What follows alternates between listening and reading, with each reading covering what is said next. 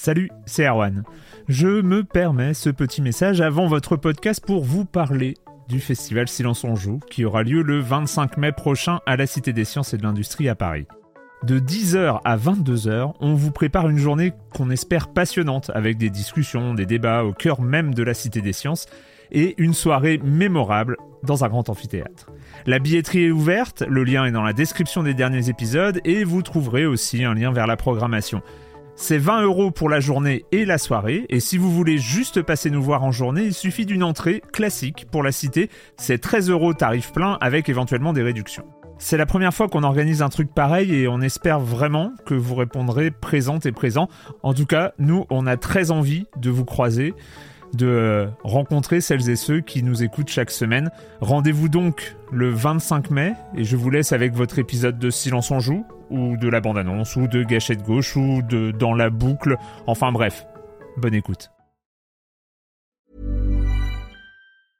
Hiring for your small business? If you're not looking for professionals on LinkedIn, you're looking in the wrong place. That's like looking for your car keys in a fish tank.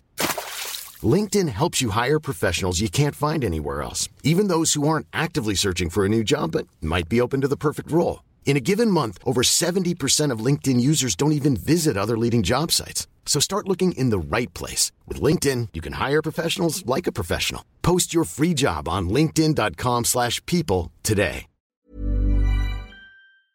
Silence en joueur, Erwan Cario, bonjour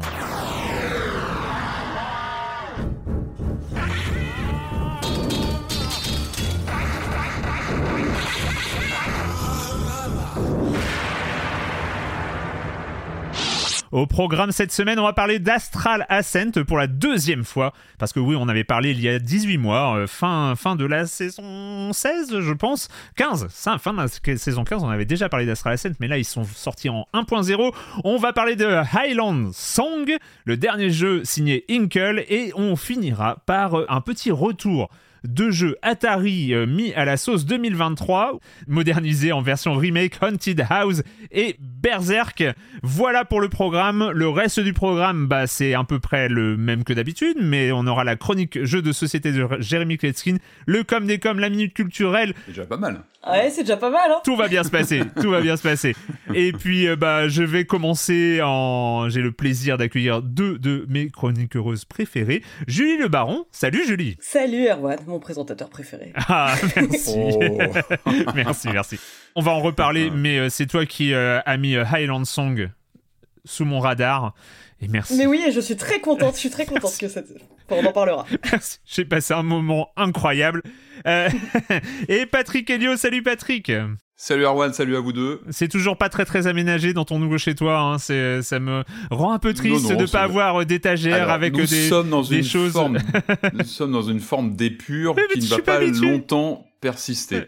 Non, non, moi j'ai la pêche. Moi j'ai pris mon petit déjeuner en regardant la vidéo de Digital Foundry sur le trailer de GTA 6 et c'est toujours un régal d'entendre. Bah, déjà Digital Foundry, on connaît leur leur euh, leur, leur comment dire leur euh, leur côté très pointu, très incisif sur euh, justement ce genre de, de vidéos et c'est génial de voir ces gens qui peuvent parler pendant 5 ou 10 minutes de la qualité du rendu des cheveux sur un trailer ou qui nous parlent des reflets des voitures et c'est génial parce que eux-mêmes d'ailleurs regardez cette vidéo, elle dure une demi-heure environ et c'est toujours très pointu, très intéressant. Et eux-mêmes, il y a un moment où j'étais mort de rire en buvant mon café parce qu'eux-mêmes disent on est en train d'arriver au point parodie de nous-mêmes. On dit à 28, mi à 28 minutes de 28 secondes du euh, euh, du trailer, là il y a 6 pixels qui se battent en deux. Enfin c'est génial. Et voilà, en tout cas voilà, Digital Foundry c'est toujours euh, sur ce genre d'événement très intéressant et, et voilà, j'ai pris mon petit déjeuner sur sur cette vidéo très intéressante. Il y a deux Voilà, informations. La première c'est celle-là, la deuxième c'est que tu as mangé et donc tu es en forme et donc euh, Ouais. tout va bien Et se puis passer. beaucoup de café, toujours Ah, le matin, Mais beaucoup oui, de café. t'as l'air dans une forme olympique. Oui, c'est ça. Exactement. Ça fait plaisir. Avant de commencer avec euh, l'actualité, tu as commencé déjà à en parler, euh, à en parler, Patrick. On reviendra sur ce petit Mm. trailer qui a débarqué euh, un peu plus tôt que prévu. En introduction, la- l'actualité Silence on joue deux petites choses, enfin non, deux choses très importantes. Ça y est, c'était annoncé, euh, il y a, je l'avais annoncé la semaine dernière ou la semaine d'avant, je ne sais plus. Mais ça y est, le 6 décembre est passé, donc les votes pour les Silences d'Or 2023 sont ouverts et ils se termineront le 24 décembre à minuit. Euh, donc plusieurs informations. Donc ils sont ouverts normalement. Si vous êtes inscrit sur le Discord de Science en Jeu, vous avez dû recevoir un message privé euh, d'un bot qui s'appelle la yaourtière. Et euh, oui, bah oui, hein, hein, on a, on a, très bon nom. Mais très bon nom, excellent nom. Et donc, il y a toutes les instructions pour pouvoir voter pour vos jeux de l'année, vos déceptions de l'année. Enfin, il y a plein de, plein de catégories euh, différentes, les jeux de société de l'année, évidemment, et plein d'autres. Et donc, toutes les informations sont, donc dans le message envoyé par la yaourtière. Alors, euh, plusieurs indications que m'a transféré la formidable équipe euh, de modération, c'est que vous avez été déjà nombreux et nombreuses à voter et discuter sur les fils dédiés à chaque catégorie il faut bien savoir que ces votes-là ne seront pas comptabilisés. Il faut, euh, passer par le message privé. Il y a un gros bouton euh, appuyé avec des formulaires de vote qui vont, euh, qui vont s'afficher. Si vous n'avez pas reçu le message privé, il faut aller dans le salon Gauthier 2023 et cliquer sur le bouton participer au vote pour recevoir ce message privé. Donc voilà, c'est important. Il y a, un petit processus, mais euh, franchement, euh, toute la technique est vraiment géniale. Donc c'est très très simple après. Donc euh, voilà, si vous n'avez pas reçu le DM, il y a un gros bouton dans le salon Gauthier 2023. Vous pouvez y aller et appuyer sur le bouton participer au vote. Et enfin, pour faciliter le traitement, parce que tout ça c'est traité par notre notre, encore une fois, formidable équipe de modération. Il faut bien utiliser les titres officiels des jeux et complets. Il y a plein d'abréviations euh, sur ce genre de choses. Donc, euh, il faut, euh, pour faciliter le tri des votes, il faut bien utiliser le nom complet des jeux dans vos votes. Et évidemment, l'équipe se réserve le droit d'invalider certaines propositions si elles sont trop imprécises ou si trop d'infos d'un coup. Donc, les instructions complètes sont épinglées sur le salon autour de SOJ. Voilà pour euh, toutes euh, les informations concernant le vote. Et évidemment, euh, comme je l'avais annoncé, il y aura, ce sera confirmé assez vite, mais a priori, il y aura une soirée spéciale sur les silences d'or tout début janvier. A priori, dès le 2 janvier, on fera une cérémonie en live pour, pour les, les, les, meilleurs jeux 2023 de la communauté de Silence on Joue. Et ça va très très bien se passer, ça va être super comme l'année dernière. Et deuxième info, deuxième info, je vous en avais parlé euh, il y a quelques semaines, mais le deuxième volet de la série sur le rap et le jeu vidéo devrait arriver la semaine prochaine. Euh, donc euh, la première partie avec le règlement, c'était comment le jeu vidéo s'est immiscé dans la culture rap. Et bien là, c'est l'inverse. Euh, c'est le rap qui euh, débarque dans le jeu vidéo ou qui débarque pas. Enfin, quelles ont été les conditions, etc. comment ça s'est fait et pourquoi c'est pas si simple euh, d'incorporer du rap à l'intérieur même in-game pour que ça ait du sens dans un jeu vidéo. pour parler de tout ça, j'ai eu le plaisir d'avoir une, discussion que j'ai trouvé géniale avec Tarafa Saloul, connu sous le nom de Liquid en tant que rappeur. Il a une carrière de rappeur et il est aussi producteur, euh, producteur à Mutant Ninja Record et euh, distributeur sur euh, Kid Katana Record, donc qui distribue aussi des musiques de jeu. bref, tout ça, j'ai une grande discussion sur le, le, rap et le jeu vidéo avec lui. Et ça, normalement, si tout va bien, ça arrivera mardi prochain. Voilà pour l'actualité de Science on Joue. C'est tout. C'est déjà pas mal. Mais l'actualité. C'est pas mal. c'est ça. Hein. Euh, l'actualité du jeu vidéo, il faut, euh, il faut y arriver. On va commencer avec toi, Patrick, avec une nouvelle qui te réjouit au-delà du raisonnable. On en sait plus sur le prochain Goldmaster Series. Eh oui, complètement. Alors le suspense était à son comble. On, était totalement impatient de savoir quel serait le prochain volet de cette série. On le rappelle qui a été euh, inauguré avec l'excellentissime The Making of Karateka, dont on a déjà parlé ici il y a quelques semaines, euh, mix de documentaire euh, slash compilation rétro slash somme comme ça de documents autour de Jordan Mechner et de Karateka, avec des prototypes, etc. Donc vraiment un, un, contenu très très très intéressant. Et on se demandait quel serait le prochain...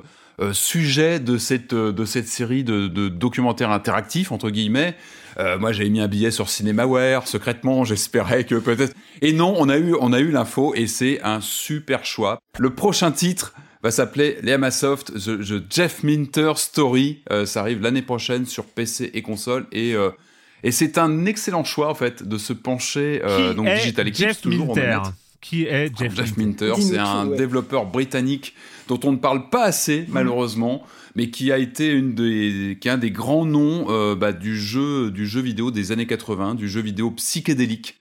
Qui a, qui a vraiment imprimé euh, sa marque de fabrique, dans notamment dans le domaine du shoot them up, euh, avec toujours des twists en termes d'ambiance, de, mécanique de jeu, et c'est vraiment une sommité avec, je pense, des jeux qui parlent par eux-mêmes, c'est-à-dire que l'expérience de ces jeux, toujours une ambiance psychédélique, une, une atmosphère toujours très singulière, parlent par eux-mêmes, n'empêche que je pense que ça va être très intéressant euh, de se pencher si on a le même, la même qualité de contenu, et il n'y a pas de raison, que sur le, le Making of Karateka, d'avoir des interviews, c'est prévu, hein, on a déjà l'annonce, je crois qu'il y a une heure d'interview euh, de Minter qui est, qui, qui est, qui est annoncée, donc euh, interview du réalisateur, du, game designer, euh, contextualiser ces créations qui sont toujours assez incroyables. On parle de Tempest, euh, Grid Runner, Liamatron, et c'est marrant parce que euh, un titre comme celui-ci, par exemple, on a beaucoup parlé de Vampire Survivor. Bah, est-ce que c'était pas un pionnier aussi justement de ces de ces de cette typologie de jeu Enfin, voilà, c'est une personne qui a qui a beaucoup marqué avec un univers très très particulier qui est un petit peu hermétique. C'est vrai que malheureusement un peu trop oublié aujourd'hui. Et je trouve que c'est un choix très ingénieux, euh, très pertinent parce que ça va pas être le, pour moi c'est pas le choix le plus commercialement viable, mais je trouve ça génial de mettre Minter en avant. Alors dans le programme il y a une liste de jeux, il y a 42 titres qui vont être jouables. Euh, voilà, il y, y, a, des titres connus, les Attack of the Mutant Camels. On parle quand même d'un d'un développeur britannique qui a une personnalité très particulière, un univers quand même très très singulier. C'est un passionné de, de lamas, de moutons. Il élève des moutons. Enfin, il a, il a commencé au tout début des années 80. Mais tu vends très très bien. Hein, c'est. Euh, bah oui, moi j'ai envie, envie, de le voir. Hein. et, et, encore une fois, on trouve des interviews de lui, mais on, voilà, il n'est pas assez, je trouve, imprimé dans le panorama euh, euh, actuel. Et encore une fois, mais quand j'ai vu que c'était lui qui était le sujet de cette prochaine, euh, ce prochain documentaire interactif. J'ai applaudi, vraiment. Mais vraiment, Digital Eclipse, bravo, bravo de choisir ce, mais surtout c'est hyper euh, je suis désolé mais c'est je trouve ça hyper prometteur euh, encore une fois pour l'avenir pour euh, mm. l'ambition de cette série parce que c'est et c'est ça qui est génial. C'est qu'on on peut regretter on parle de l'absence de musée de l'histoire du jeu vidéo et toutes choses comme ça. Et ça c'est en fait ce sont ces documents ce qu'ils ont montré avec Karateka ce sont carrément des expositions permanentes parce qu'elles sont tout le temps accessibles qui... restent et qui éclairent d'une manière totalement inédite et passionnante l'histoire du jeu vidéo. Et je trouve que c'est euh, vraiment. Et je pense que c'est un choix commercialement un peu fou. Mais ça va laisser une empreinte, c'est important comme tu le dis. On parle presque de patrimonialisation du jeu vidéo, et ça ils le font très bien si on se base sur le, le précédent. Il y a eu aussi l'Atari 50, je, je vais rebondir dessus d'ailleurs juste après, mais euh, en plus, ce qu'on sait, c'est qu'il y a toujours des démos, il y a des hmm. titres de développement qui sont intégrés. On sait, en plus, je, le disais, hein, Jeff Minter, il a quand même une histoire très particulière avec des choix pas toujours judicieux, euh, judicieux de plateforme. Il s'est beaucoup investi sur la Jaguar, par exemple, sur la Nuon, la Nuon qui était un un format de, qui devait remplacer plus ou moins le DVD avec plus de support interactif qui s'est évidemment complètement vautré. Il avait pas mal travaillé dessus. Il, s'était aussi investi à fond sur la console Konix qui n'est jamais sortie. C'était une console révolutionnaire. Dire, qui, mais de quoi tu qui, avait des, qui avait une forme de manette qui était absolument révolutionnaire sur le papier qui n'est jamais sortie. Euh, ça a été annoncé, la démo jouable de sa version de Attack of the Mutant Camels va être intégrée. Donc rien que ça, avoir ça en officiel, validé par l'auteur, parce que il y a des choses qui traînent sur le net, mais là, ça va être validé par lui, et, euh, et c'est génial. Euh, il y a aussi ces, ces expérimentations de, de, de, synthétiseurs de lumière interactifs. C'était aussi une, un, mais trop bien. De ces créations. Trop bien. Euh, ça va être intégré en version évidemment toujours euh, euh, remis au goût du jour en termes de, d'interface, avec toujours ce, ce, ce confort qu'on avait déjà trouvé sur Karateka, l'explication, l'éditorialisation. Donc encore une fois, un choix super judicieux. On pouvait être inquiet, moi je, je, l'avais précisé, hein, Digital Eclipse a été intégré, racheté par Atari il y a quelques temps, donc on pouvait se poser des questions sur éventuellement des remaniements, sur des choix éditoriaux. Ça arrivera peut-être plus tard, en tout cas pour l'instant, ces gens-là font un travail intéressant et en termes de choix éditorial, on pouvait pas rêver mieux Hmm. que de, de, de, de choisir Jeff Minter. Donc on, on va attendre ça sur 2024 sur PC et console évidemment. Ça fait plaisir et euh, enfin moi je, je suis ravi de pouvoir me plonger euh, dans les jeux évidemment, mais aussi les maquettes et puis bah, des interviews de Minter, c'est toujours super intéressant. J'en ai retrouvé une, je faisais un peu des recherches, il y en a une qu'on peut qu'on peut retrouver dans le joystick de mars 90. Donc dans le dans le mensuel joystick qui est, qui est fabuleuse où on le voit chez lui en interview. Allez voir ça, on le retrouve sur Abandon magazine et c'est enfin le personnage est haut aux couleurs, il a des- toujours une vision du jeu vidéo qui est super intéressante. Donc euh, waouh, on attend ça avec beaucoup d'impatience. Un autre, une autre expo euh, interactive et aussi importante, euh, Atari 50, euh, qui a connu Ouais, une Atari mise à 50. jour. On s'attendait pas forcément à ça. Et ouais, on en avait aussi parlé dans Silence on joue. Atari 50, ça a été pour moi le, le déclic. Euh, compilation Atari, on en a eu 50 000 qui, étaient, qui sont jamais vraiment intéressantes. Atari sont très habitués à exploiter comme ça leur fond de catalogue. Et puis il y avait eu ce déclic fin 2022. D'ailleurs, ça a été un peu la maquette de ce qu'allait devenir cette série qui a eu euh, donc Karateka et prochainement Jeff Minter chez euh, Digital Eclipse. Euh, avec cette compilation Atari 50 qui était déjà euh, assez incroyable en termes de contenu, beaucoup d'interviews d'ingénieurs, euh, de personnalités. euh, je pense à Tim Schafer qui venait parler un petit peu du rapport ou bien d'insider euh, au contenu Atari ou bien d'observateurs de l'époque. Beaucoup de contenu de jeux, des dizaines et des dizaines de jeux, et ils continuent. Là, ils viennent de, de proposer une mise à jour de cette compilation qui était déjà dantesque, hein, qui était déjà très importante. Là, hop, Grand Prince, ils viennent de sortir une, une extension gratuite. Euh, Ah oui, bah. en 2023, il y a encore des extensions gratuites euh, qui viennent de tomber avec 12 jeux euh, qui sont euh, ajoutés à, à cette co- compilation déjà assez monstrueuse. Donc, elle était déjà absolument indispensable, mais elle l'est encore plus. Euh, 12 jeux avec euh, bah, des titres. Alors, il y a beaucoup de jeux sur Atari 2600. On rappelle, évidemment, ne vous attendez pas à des graphismes euh, à tomber à la renverse. L'Atari 2600, c'est la console Atari des années 70-80, donc c'est toujours très, euh, très basique, mais historiquement, c'est super important. Puis là, Yes. on a des très beaux jeux. Je sais que ça a pas mal fait réagir. Il y a le jeu du bowling, le bowling 2600, qui était, euh, qui a plutôt la cote parce que bah, il est essentiel, comme beaucoup de ces jeux-là, très simple visuellement, mais il fonctionne très bien. On a des jeux comme Super Football. On a aussi ce qui est intéressant, Circus aussi que j'aime bien avec les deux bonhommes qui font rebondir une balle. Bon bref. Euh, on a aussi du homebrew aussi. On a du Return to Haunted House. On a du prototype dans ces 12 titres. On a du Aquaventure qui est un jeu un petit peu mythique comme ça qui, est- qui, est- qui n'est jamais sorti. On a du Adventure 2 aussi. Et puis, on a aussi du, jeu sur euh, plateforme un petit, peu plus exotique. Je pense au Warbirds sur euh, Lynx qui vient d'arriver, donc qui est ajouté comme ça à quelques titres qui étaient euh, présents sur Lynx. Alors lui, c'est génial, c'est une sorte de pendant du Wings de Cinemaware sur Lynx. Euh, bon, c'est gratuit, euh, on y va, évidemment, on fait la mise à jour. Et ce qui est génial, c'est qu'en plus, l'éditeur, le studio annonce qu'il y aura d'autres euh, Trop bien. comme ça gratuits à venir. Enfin, c'est rare aujourd'hui d'avoir euh, une compilation comme ça suivie sur la durée, qui est alimentée. Euh, c'est assez incroyable avec du contenu, encore une fois, qualitatif. Euh, pour les, passionnés d'histoire du jeu vidéo, on se régale. Pour les autres, bah, ça reste peut-être des titres à découvrir. Euh, Il y, a, Double Dunk aussi, du, basket. Voilà, il faut se jeter dessus. On salue le, principe et euh, en tout cas, ils font le job, hein, Digital Eclipse. On verra ce que ça donne par la suite, mais en tout cas, on salue clairement le- l'effort qui est fait sur les choix éditoriaux et sur le, comme ça, le, suivi sur la durée. Donc, mettez à jour. Vous allez sur votre petite icône de la compil si vous l'avez. Ouais. Sinon, bah, elle Les est gens encore savent, les plus gens savent. essentielle qu'auparavant. Les gens savent. Il est temps que cette année 2023 s'arrête. On a des nouvelles euh, du euh, côté de Bungie, Julie. Euh, oui, bah ouais, des tristes, des tristes nouvelles qui donnent envie euh, de passer en 2024 très vite. Mais euh, c'est un article de la journaliste Rebecca Valentine pour euh, IGN qui donc euh, qui s'intéresse à la situation actuelle en fait des, des salariés de Bungie suite au rachat par Sony euh, l'année dernière. Donc euh, pour rappel, il y avait eu euh, une centaine de licenciements sur les 1200 employés du studio.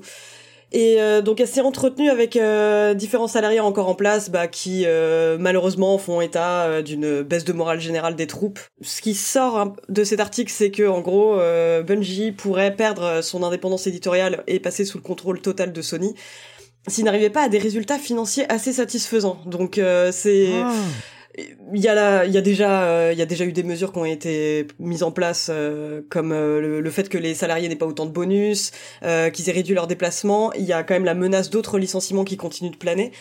Et donc, ouais, la plupart des salariés avec qui elle s'est entretenue sont assez inquiets parce que, en gros, il y a la prochaine extension de Destiny 2 mm. qui sort en juin 2024, qui s'appelle La Forme Finale, je crois, enfin The Final Shape en anglais. Pression quoi, pression. Il y a une énorme pression en fait à, ce niveau-là parce qu'il y a aussi un gros jeu, un gros FPS qui doit sortir marathon mais qui est pas annoncé avant 2025. Donc là en ce moment ouais c'est l'incertitude qui plane euh, du côté de ses employés. Et bah rappel, c'est vrai qu'il va y avoir les Game Awards dans dans pas longtemps et c'est bah, tristement bah, ironique c'est-à-dire que, que... Euh, au moment où le podcast est publié, c'était hier. Hein. Donc, euh, ouais, bah, on ça. nous, on peut pas parler des Game Awards, on, peut pas dire que Baldur's Gate 3 euh, a tout gagné, etc. On peut pas le dire encore parce qu'on l'a pas vu au moment où on enregistre. Les Game Awards, c'est ce soir. Euh, pour vous, c'est passé, chers auditeurs. Il y aura sûrement des annonces, hein, même peut-être en matériel. il y aura sûrement hein, des annonces, mais on ne peut pas. voilà, on fait pas la prospective là-dessus. Non, et disons que bah, parmi les parmi les nommés pour meilleur soutien à la communauté, il y a l'équipe de l'équipe de Bungie notamment, sur le long terme, euh, qui d'ailleurs bah, a été euh, tragiquement impacté par les licenciements. Quoi. Mais ce qui est étonnant, c'est que quand Sony a acheté Bungie, ils savaient ce qu'ils achetaient. Ils savaient que c'était bah, que c'était Destiny principalement, qu'il y avait d'autres chantiers en cours, mais c'est étonnant de mettre une telle pression. Enfin, je suis peut-être un peu naïf, mais euh, enfin, ils savaient ce que c'était. Enfin, le. Bah ouais, ouais, complètement. Les, les performances étaient connues. Ah bah, de, de, fait, on peut être tous d'accord pour dire que ce n'est pas la faute des gens de de Bungie.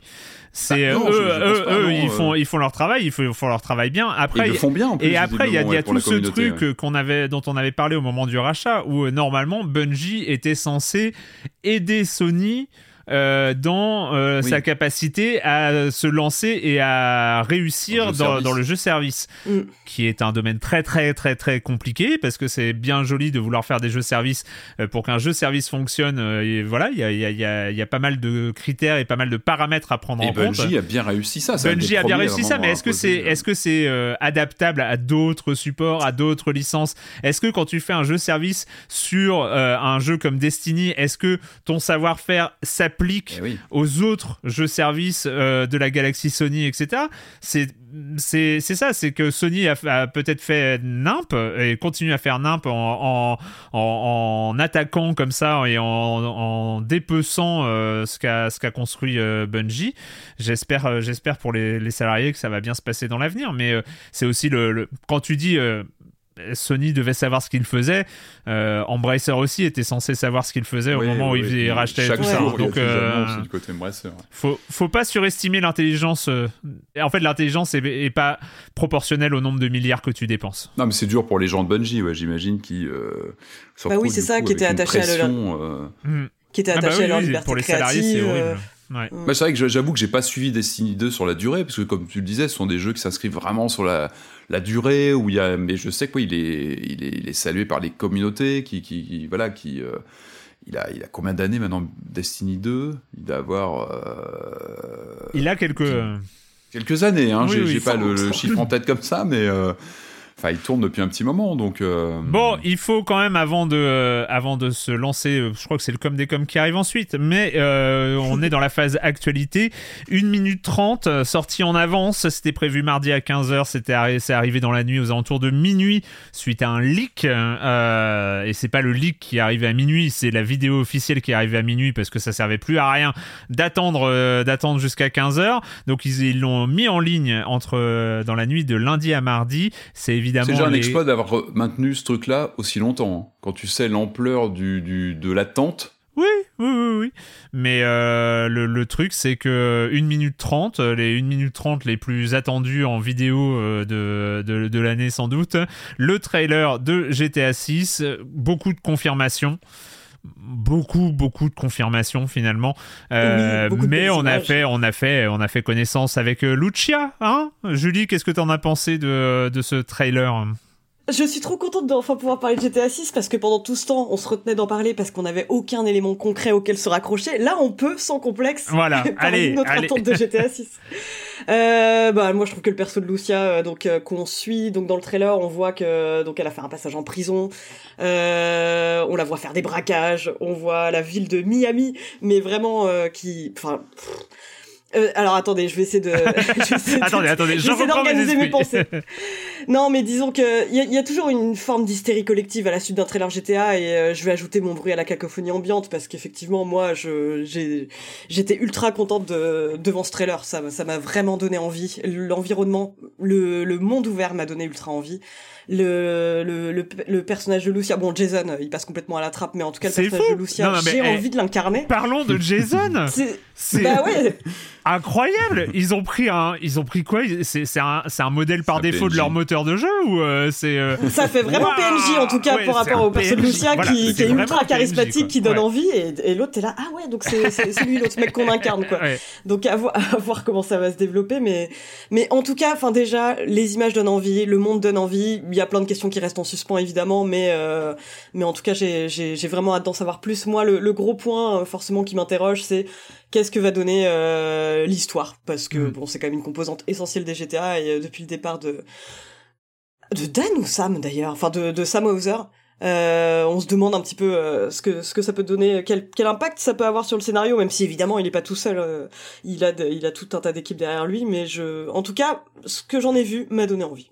Ok, Patrick Ouais, bah c'est un phénomène. Hein, je crois. 100 millions de vues, je crois. Enfin, il a explosé complètement les records de, de, de, de, de vision du. Mais il a pas cassé euh. YouTube, hein? YouTube a continué de fonctionner. Non, mais euh, non, mais c'est toujours fascinant bah, avec toutes les discussions qu'il y a derrière. Euh, moi, j'ai beaucoup, enfin même le, la, la, communauté PC qui est un petit peu vexée de pas être là parce que le jeu est annoncé, donc on le rappelle, sur 2025. C'est pas pour tout de suite. C'est vrai qu'il c'est vraiment du teasing. C'est une première premières images avant, il y a encore une année complète d'attente derrière, euh, pas de PC tout de suite. Alors je sais que la communauté PC est pas, est pas, est pas forcément ravie, mais bon, ça fait toujours un petit peu partie de la, de la mécanique chez Rockstar. On sort sur console euh, euh, et ensuite on déploie sur, sur PC, on relance le jeu. Euh, j'avais lu d'ailleurs qu'il y a beaucoup de, de possesseurs de, de, de, GTA V qui l'ont sur plusieurs machines, donc qui l'achètent sur console, ah bah, évidemment. sur PC après. Enfin voilà, donc voilà, ça fait partie du non, c'est impressionnant euh, visuellement. Je trouve qu'il y a, euh, comme tu l'as dit, Julie, on a envie, on a que, envie que d'une chose, c'est de choper une manette et d'y jouer. Je trouve qu'il y a des, ce qu'on appelle des money shots, moi qui m'ont marqué la rétine, euh, les vues aériennes où on voit comme ça les, il y a un avion qui passe et vraiment cette vue plongeante sur, oui, sur l'eau, sur les foules la gestion des foules. Il y a cette grande question, est-ce que c'est du temps réel? D'ailleurs, je vous renvoie encore une fois sur Digital Foundry qui a, qui a, vraiment décortiqué tout ça et pour eux, c'est du temps réel. C'est vraiment du calcul en temps réel avec les moteurs actuels et c'est certainement ce qu'on aura sur euh, le jeu final. Donc ça, ça, ça décroche la mâchoire. C'est un peu ce qu'on attend de Rockstar à chaque fois. Enfin, quand ils arrivent, c'est aussi ce, ce, moment où ils disent bon bah, on arrive avec ça, accrochez-vous, on va taper fort. C'est pour dans un an, un an et demi peut-être. On n'a pas exactement la date, mais on sait qu'il va falloir patienter. Alors, je sais que ça a lancé beaucoup de polémiques sur euh, la vulgarité, la vision des femmes dans le dans le jeu. C'est Rockstar. Il y a toujours ce côté que moi je trouve euh, électrisant, et ça ils savent le faire. C'est que c'est un reflet. Il y a un côté reflet euh, de la société toujours. Là, évidemment, on a une vision très décadente, très décadente de ce de ce Miami de pacotille avec les réseaux sociaux. On sent qu'ils ont intégré tout ça aussi. Euh, GTA 5, c'était il y a 10 ans, hein. donc oui on était avant euh, vraiment l'explosion de TikTok, de, de l'imagerie comme ça euh, captée dans l'instant, et tout ça c'est présent dans ces, cette minute 30 qui est très dense, hein. il y a une densité. Moi je l'ai relu plusieurs fois pour euh, digérer euh, mais évidemment, tu mets Analyser la couleur de parasol, non mais normal. Il y a tellement de choses. 100 millions de vues, chacun l'a vu 50 fois, donc forcément. ça joue aussi. mais c'est vrai, t'as à la fois l'œil, j'ai envie de dire, que tu te penses sur ce côté reflet de société que je trouve fascinant, toujours un GTA ça capte beaucoup de tendances en même temps sur les réseaux sociaux, sur euh, l'imagerie, il y a du cinéma dedans, ça convoque beaucoup de des séries télé, tout ça c'est intégré dedans. Puis il y a le côté technique, hein, si on hmm. a vraiment ça euh, en rendu euh, dedans, ça donne quoi sur les textures, sur le côté photoréaliste presque, mais en même temps stylisé. Et ils en parlent aussi dans Digital Foundry. On est on a quelque chose qui n'est pas non plus dans le rendu à la Matrix, euh, démo Matrix, non, on a quelque chose qui est un petit peu repris en main par euh, Rockstar, et ça, je pense qu'ils savent le faire, et savent faire ça depuis les, depuis GTA 3, en tout cas, hein, depuis qu'ils ont adopté les, codes de la, comme ça, du monde ouvert en, 3D mais c'est super excitant. Je trouve qu'il y a quelques images comme ça qui restent, qui restent dans la tête. Euh, et puis ces questions qui vont se poser. On est sur PS5 série X. on se dit, est-ce qu'elles sont capables de faire ça? Parce qu'on est, on est, on est sur un rendu qui est assez bluffant. Je pense que Rockstar sait pousser les machines très loin. Est-ce que d'ici là, on n'aura pas des versions boostées aussi des consoles? Euh, Qu'est-ce que va donner la série S, par exemple? Est-ce qu'elle sera, est-ce qu'elle sera euh, au niveau pour pousser sur, euh, sur, ce, sur ce registre? En tout cas, ça, ça, fait envie. On retrouve, en plus, moi, je suis un fan absolu de Vice City. Hein, vous imaginez bah oui, les musiques, l'ambiance. Et là, on y la est. est super. On y est, mais aujourd'hui. Voilà. Aujourd'hui. Oui, et c'est là toute et, la question. Et tout le enfin, twist est-ce va que être la là, satire euh, à la Rockstar va bien marcher aujourd'hui euh, Là où, d'ailleurs, c'est Dan Hauser qui s'est barré. Pardon, je me suis trompé tout à l'heure, mais Mm. c'est les frères Hauser avaient, aussi, avaient ouais. dit eux-mêmes, on, on aurait du mal à faire une satire pendant l'ère Trump parce que Mm. la, ça y est, Ouais, ils voulaient pas le la, faire. ouais. la, la réalité a dépassé la fiction. Et bah voir justement ouais si ça si ça tombe pas à côté, s'ils ont gardé leur impertinence, enfin ça de toute façon on jugera sur pièce, c'est difficile Bien de sûr. se prononcer sur un Mais trailer. c'est- ce premier trailer, il est important. Enfin, il donne aussi un premier là sur ce que ça va être, sur l'ambiance, hein, qu'il y a un côté folie qui dégage de tout ça. euh, c'est, il est presque brutal. Je trouve. La première fois que tu le vois, il y a tellement d'images, ça Mm. part dans tous les sens. Il y a un côté zapping ultra agressif euh, qui laisse pas de. Tu peux pas être neutre devant ça. Enfin, ou tu une sorte de répulsion devant ce, ce miroir que ça donne de la société, ou alors ça t'interroge. Euh, je trouve ça intéressant. C'est toujours euh, super intéressant à analyser, à décortiquer. Moi, j'ai, euh, je suis techniquement, c'est c'est une folie. Enfin, le- le- l'idée de pouvoir se balader en mode monde ouvert dans les images qu'on a vues, il y a, il y a un côté, il y a un côté vraiment grisant. Moi, je me suis quand même posé des questions sur sur l'impression générale et sur euh, ça semble idiot, mais oui, euh, GTA 5, il a, il a 10 ans. euh, ils ont mis un personnage féminin qui a l'air très bien. Euh, franchement, je suis d'accord avec toi, Julie. euh, elle, elle fait envie, euh, Lucia. Quoi. Enfin, t'as as envie de, de connaître son histoire. T'as envie de, euh, en plus, avec ce côté sortie de prison, a priori bracelet électronique. enfin, tu vois, il y a- y, a, y a- y a pas mal de choses. Il y a pas mal de choses qui peuvent être, qui peuvent être vraiment, vraiment intéressantes. Et il y a beaucoup, ce qu'on attend beaucoup de l'histoire. Et en même temps, l'histoire est-ce vraiment un élément central d'un GTA maintenant, sachant que sur les 10 ans d'histoire de GTA 5 l'aspect euh, solo entre guillemets euh, avec euh, avec l'histoire de GTA 5 était devenu mineur pratiquement à, à- à- à côté de la force de frappe de, de GTA Online. Euh, après, moi j'ai eu un, un sentiment très étrange sur l'ambiance générale. Au-delà des images qui concernent Lucia, qui étaient les, les images qui concernaient Lucia, les, les, les- peut-être les 20 secondes qui concernent Lucia euh, dans, dans la bande-annonce euh, sur l'ensemble. narratif, quoi. Ouais, celle-là, j'ai rien à dire. Ça moi, ça me, ça m'a vraiment, euh, vraiment donné vraiment envie. Mais sur le reste, sur les, les vidéos d'ambiance, je me, enfin, j'ai eu un sentiment vachement bizarre de, euh, de me dire, bah oui, mais Rockstar, ok, Rockstar fait du Rockstar, Rockstar fait du Rockstar, mais en même temps, est-ce que Rockstar est pas, enfin, je, trouve que Rockstar n'est pas censé radoter. Rockstar est censé euh, euh, exploser les les, euh, les repères. Or, je trouve que dans ce trailer de GTA 6, ils n'explosent pas de repères. Ils sont là où on les attendait, de la manière dont on les attendait, avec presque la qualité qu'on attend d'eux. C'est-à-dire, il y a. Moi, je me rappelle GTA 4, le trailer de GTA 4, c'était là, ok. Il y a quelque chose qui change dans le jeu vidéo.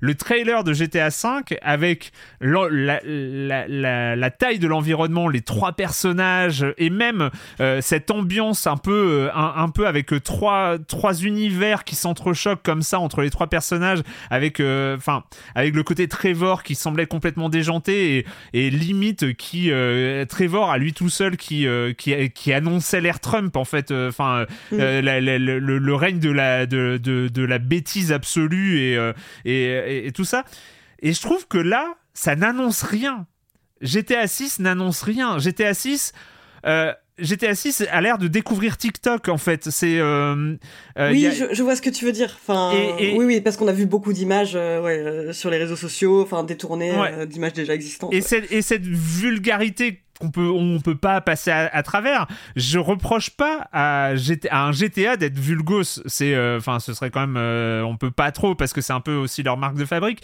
Mais du coup en 2023 bah je trouve que euh, vous ça se comprend. J'ai l'impression j'ai l'impression qu'il y a euh, une telle pression financière notamment parce que euh, le, un GTA euh, c'est censé durer on le sait maintenant euh, c'est censé durer 10 ans voire plus oh bah, je pense que là, il, va, il, va, il, va, passer les 200 millions de ventes hein, je pense le 5 là en plus oui, voilà. avec le, voilà, le fait de, de remettre en avant j'ai l'impression que le... Rockstar malgré toute la maîtrise que j'accorde il y, y, a une maîtrise qui se dégage de ce trailer qui est monumentale et, et bah, ils sont juste là où on les attend et par rapport à leur passé, par rapport aux annonces précédentes, je trouve que être que Rockstar, le, fait que Rockstar soit là où on les attend, à euh, déployer une culture qu'on attend d'eux, à déployer une vision du monde qu'on attend d'eux,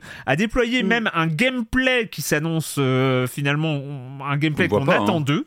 On le voit pas, mais on, on, imagine mal qu'ils révolutionnent quoi que ce soit à ce niveau-là. Eh ben, ils sont dans les tropes de Rockstar. C'est-à-dire que. Est-ce que.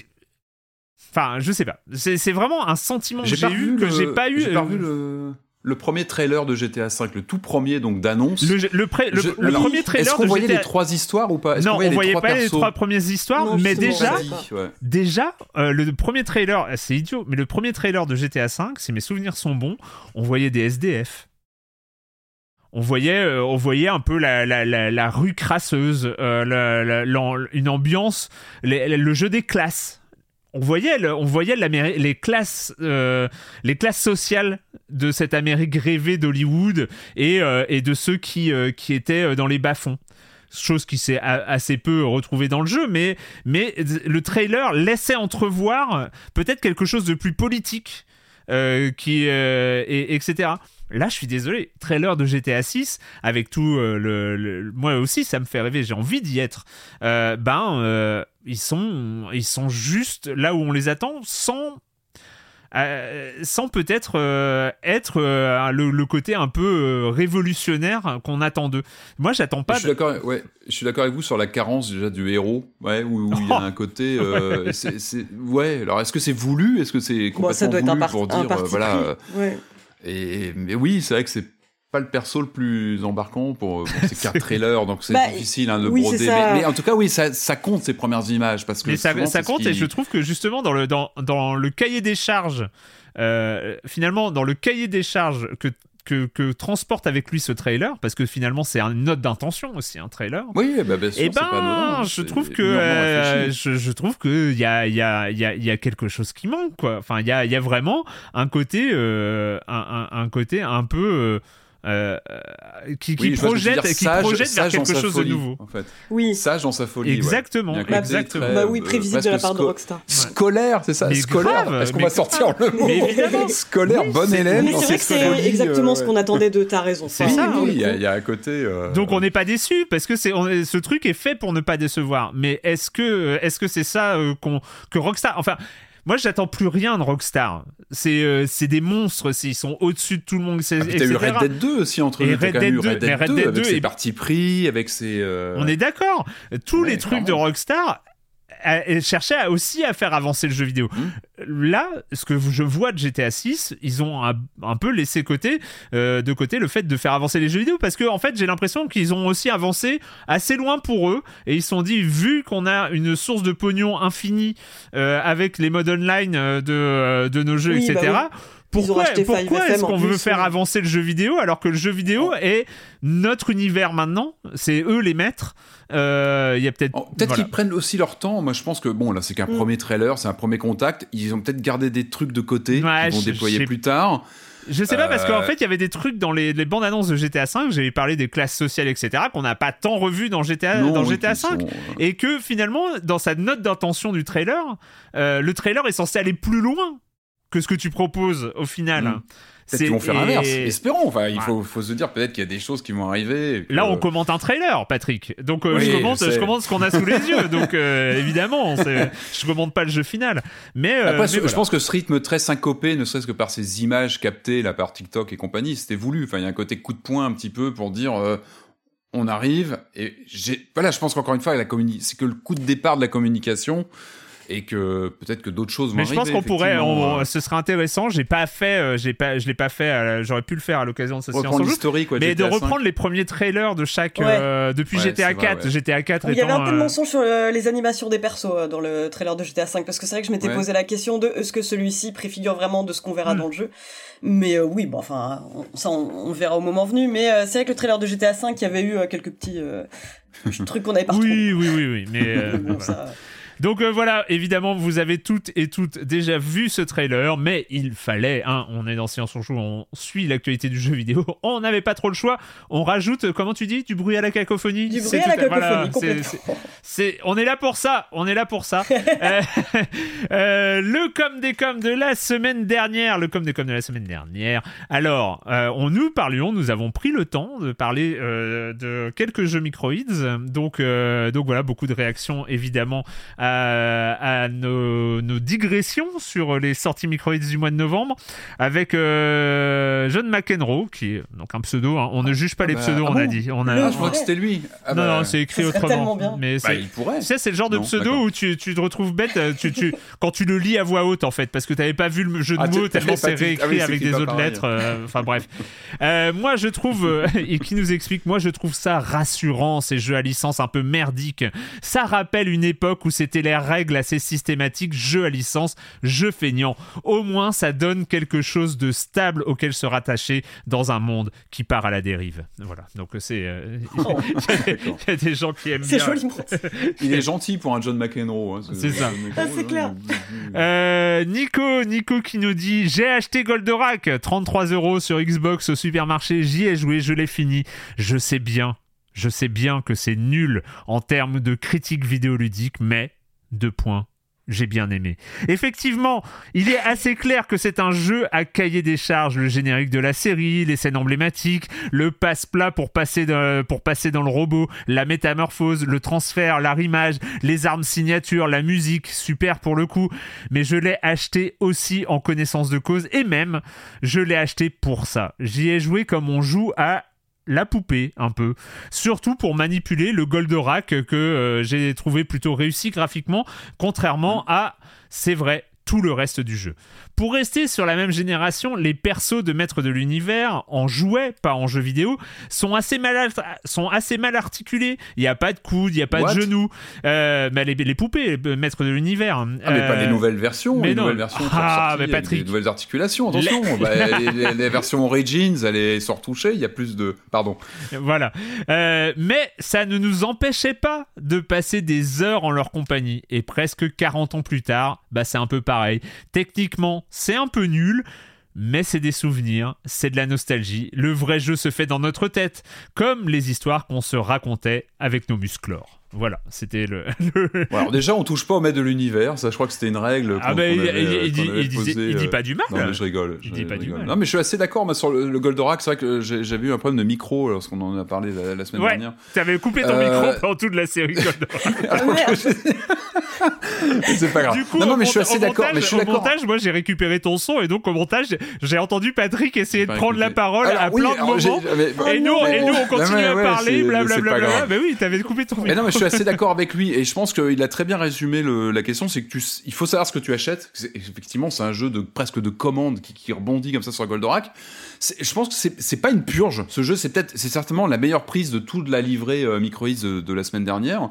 Euh, moi, j'ai pris un certain plaisir parce que parce que je, parce que je suis un amoureux de la licence, donc il y a un côté fan service dégoulinant, mais dans lequel tu peux tu peux te retrouver clairement. Moi, je l'avais dit, hein, moi, j'ai- j'ai- je sais pas si c'était passé, mais moi, je trouvais que le- la mécanique de, de combat était plutôt pas mal avec ces petits pictos. Enfin, moi, j'ai- j'ai j'ai- j'ai- j'ai pris plutôt pla- plaisir dessus. Moi, mon vrai grief, c'était le manque d'échelle avec ce robot dont on n'a pas du tout le ressenti. Euh, et moi, pourtant, qui suis, alors moi, étonnamment, qui n'aime pas les boss dans les jeux, je suis assez allergique au concept, j'ai trouvé qu'ils étaient plutôt bien gérés. Ouais. euh, dans les mécaniques, dans la façon dont ils étaient mis en scène. Euh, ces, ces combats de Golgoth sont plutôt bienvenus. Et effectivement à côté bon bah il faut il faut se taper des séquences de jeu qui sont beaucoup moins euh, réussies euh, le côté shoot et tout ça n'est pas du tout euh, probant. Par contre c'est vrai que les, les combats de boss moi je les ai trouvés réussis. Donc c'est pas du tout une purge ce jeu. Ce qu'il y a c'est effectivement comme il l'a très bien dit bon, on sait ce qu'on achète. On, on va sur un jeu euh, à licence. Euh, mais qui est loin d'être d'être honteux, je trouve. qu'il fait le, il fait le job et euh, ouais, je suis assez d'accord avec son ressenti. Mais pas sur les maîtres de l'univers, par contre. Josica Josette qui continue. Euh, c'est marrant, quand Erwan a parlé pour les, les adaptations de licences par Microids de jeux avec cahier des charges réclamant des gameplays multiples, ça m'a immédiatement renvoyé à ce qui se faisait dans les années 80-90 quand Domark ou Océan adaptaient ah, les films à l'époque. C'était exactement leur approche. On avait un niveau course de véhicule, un niveau run and gun, un niveau plateforme, un niveau puzzle.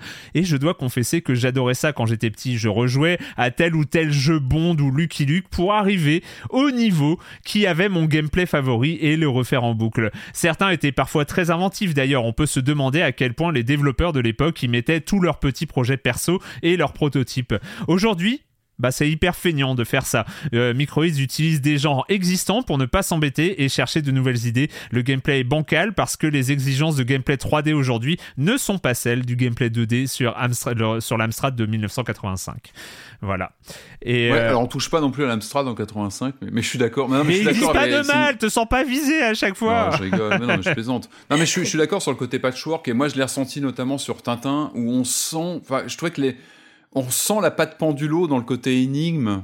On sent qu'il se passe un truc et puis effectivement il y a ces euh, là où le jeu trébuche c'est quand il nous il met en scène ces fameux QTE qui sont bah, d'entrée de jeu d'ailleurs et qui sont qui, qui fonctionnent pas. Et c'est dommage parce que on l'a évoqué hein, mais les passages d'énigmes il y, a un truc qui se passe euh, la vue subjective avec Milou euh, il y a un truc aussi euh, mais effectivement, il y, a des, il y a des vraies séquences hors sujet qui sont euh, bah, qui, qui n'aident pas le jeu, clairement. Et enfin, Yetcha, je n'ai jamais entendu Erwan aussi énervé, pardon, ah lors du passage Microïd. J'ai grandi avec Microïd, ça m'a, ça a toujours fait tilt dans ma tête car Microïd, jeu vidéo, couleur, joli, aguicheur, licence, et je suis allé relire la liste historique des jeux édités et en dehors d'une dizaine de jeux, de jeux bons, voire très bons depuis les années 80, les autres qui se comptent par paquet de 10 sont franchement mauvais.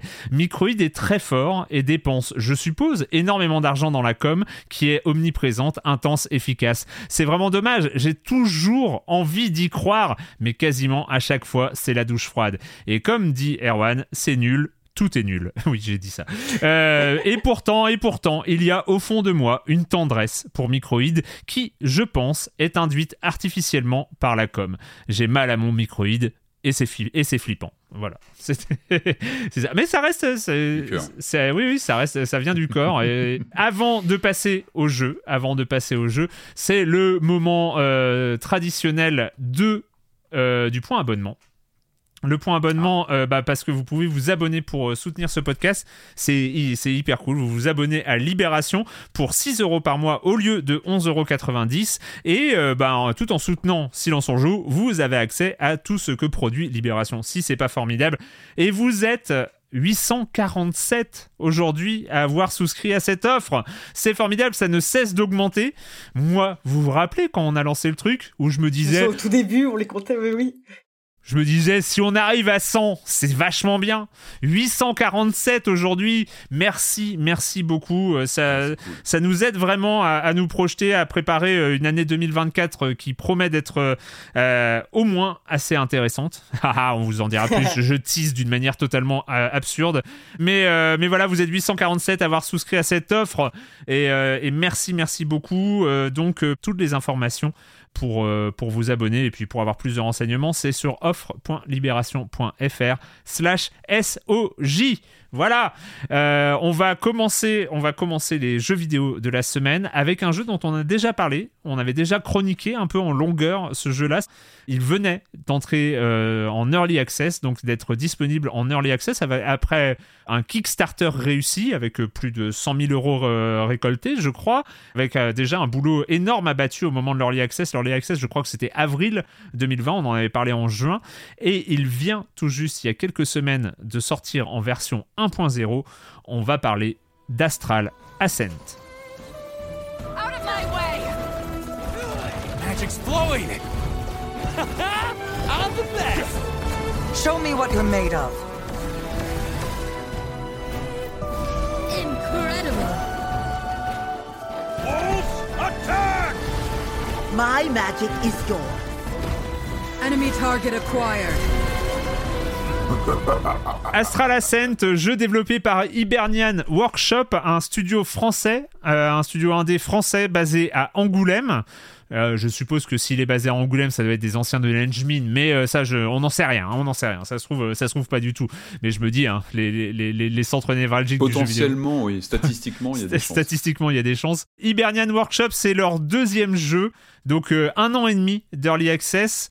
On en avait donc parlé en juin avec euh, notamment avec Corentin à l'époque euh, qui avait pas mal joué, qui été assez dubitatif parce que lui il en avait un peu marre à l'époque. Parce qu'en fait on, venait, je crois que il y avait un programme, on parlait de Rogue Legacy 2 et euh, d'Astral Ascent, donc il y avait ah un peu un, choc sur les les les Rogue les roguelites à vue de côté, c'était deux, deux, deux jeux assez proches, sachant que Astral Ascent revendiquait s'être aussi inspiré de Rogue Legacy mais ce n'étaient pas les seules inspirations qu'on avait pointées à l'époque. Évidemment qu'il y avait Hades, on va en reparler. Évidemment qu'il y avait Dead Cells et puis il y avait euh, il y avait euh, il y avait d'autres euh, d'autres jeux qui étaient qu'ils avaient cités comme référence. Ils avaient cité les jeux références. Hein. Évidemment, c'est des jeux qu'en y jouant, on, y pense beaucoup. On va y revenir.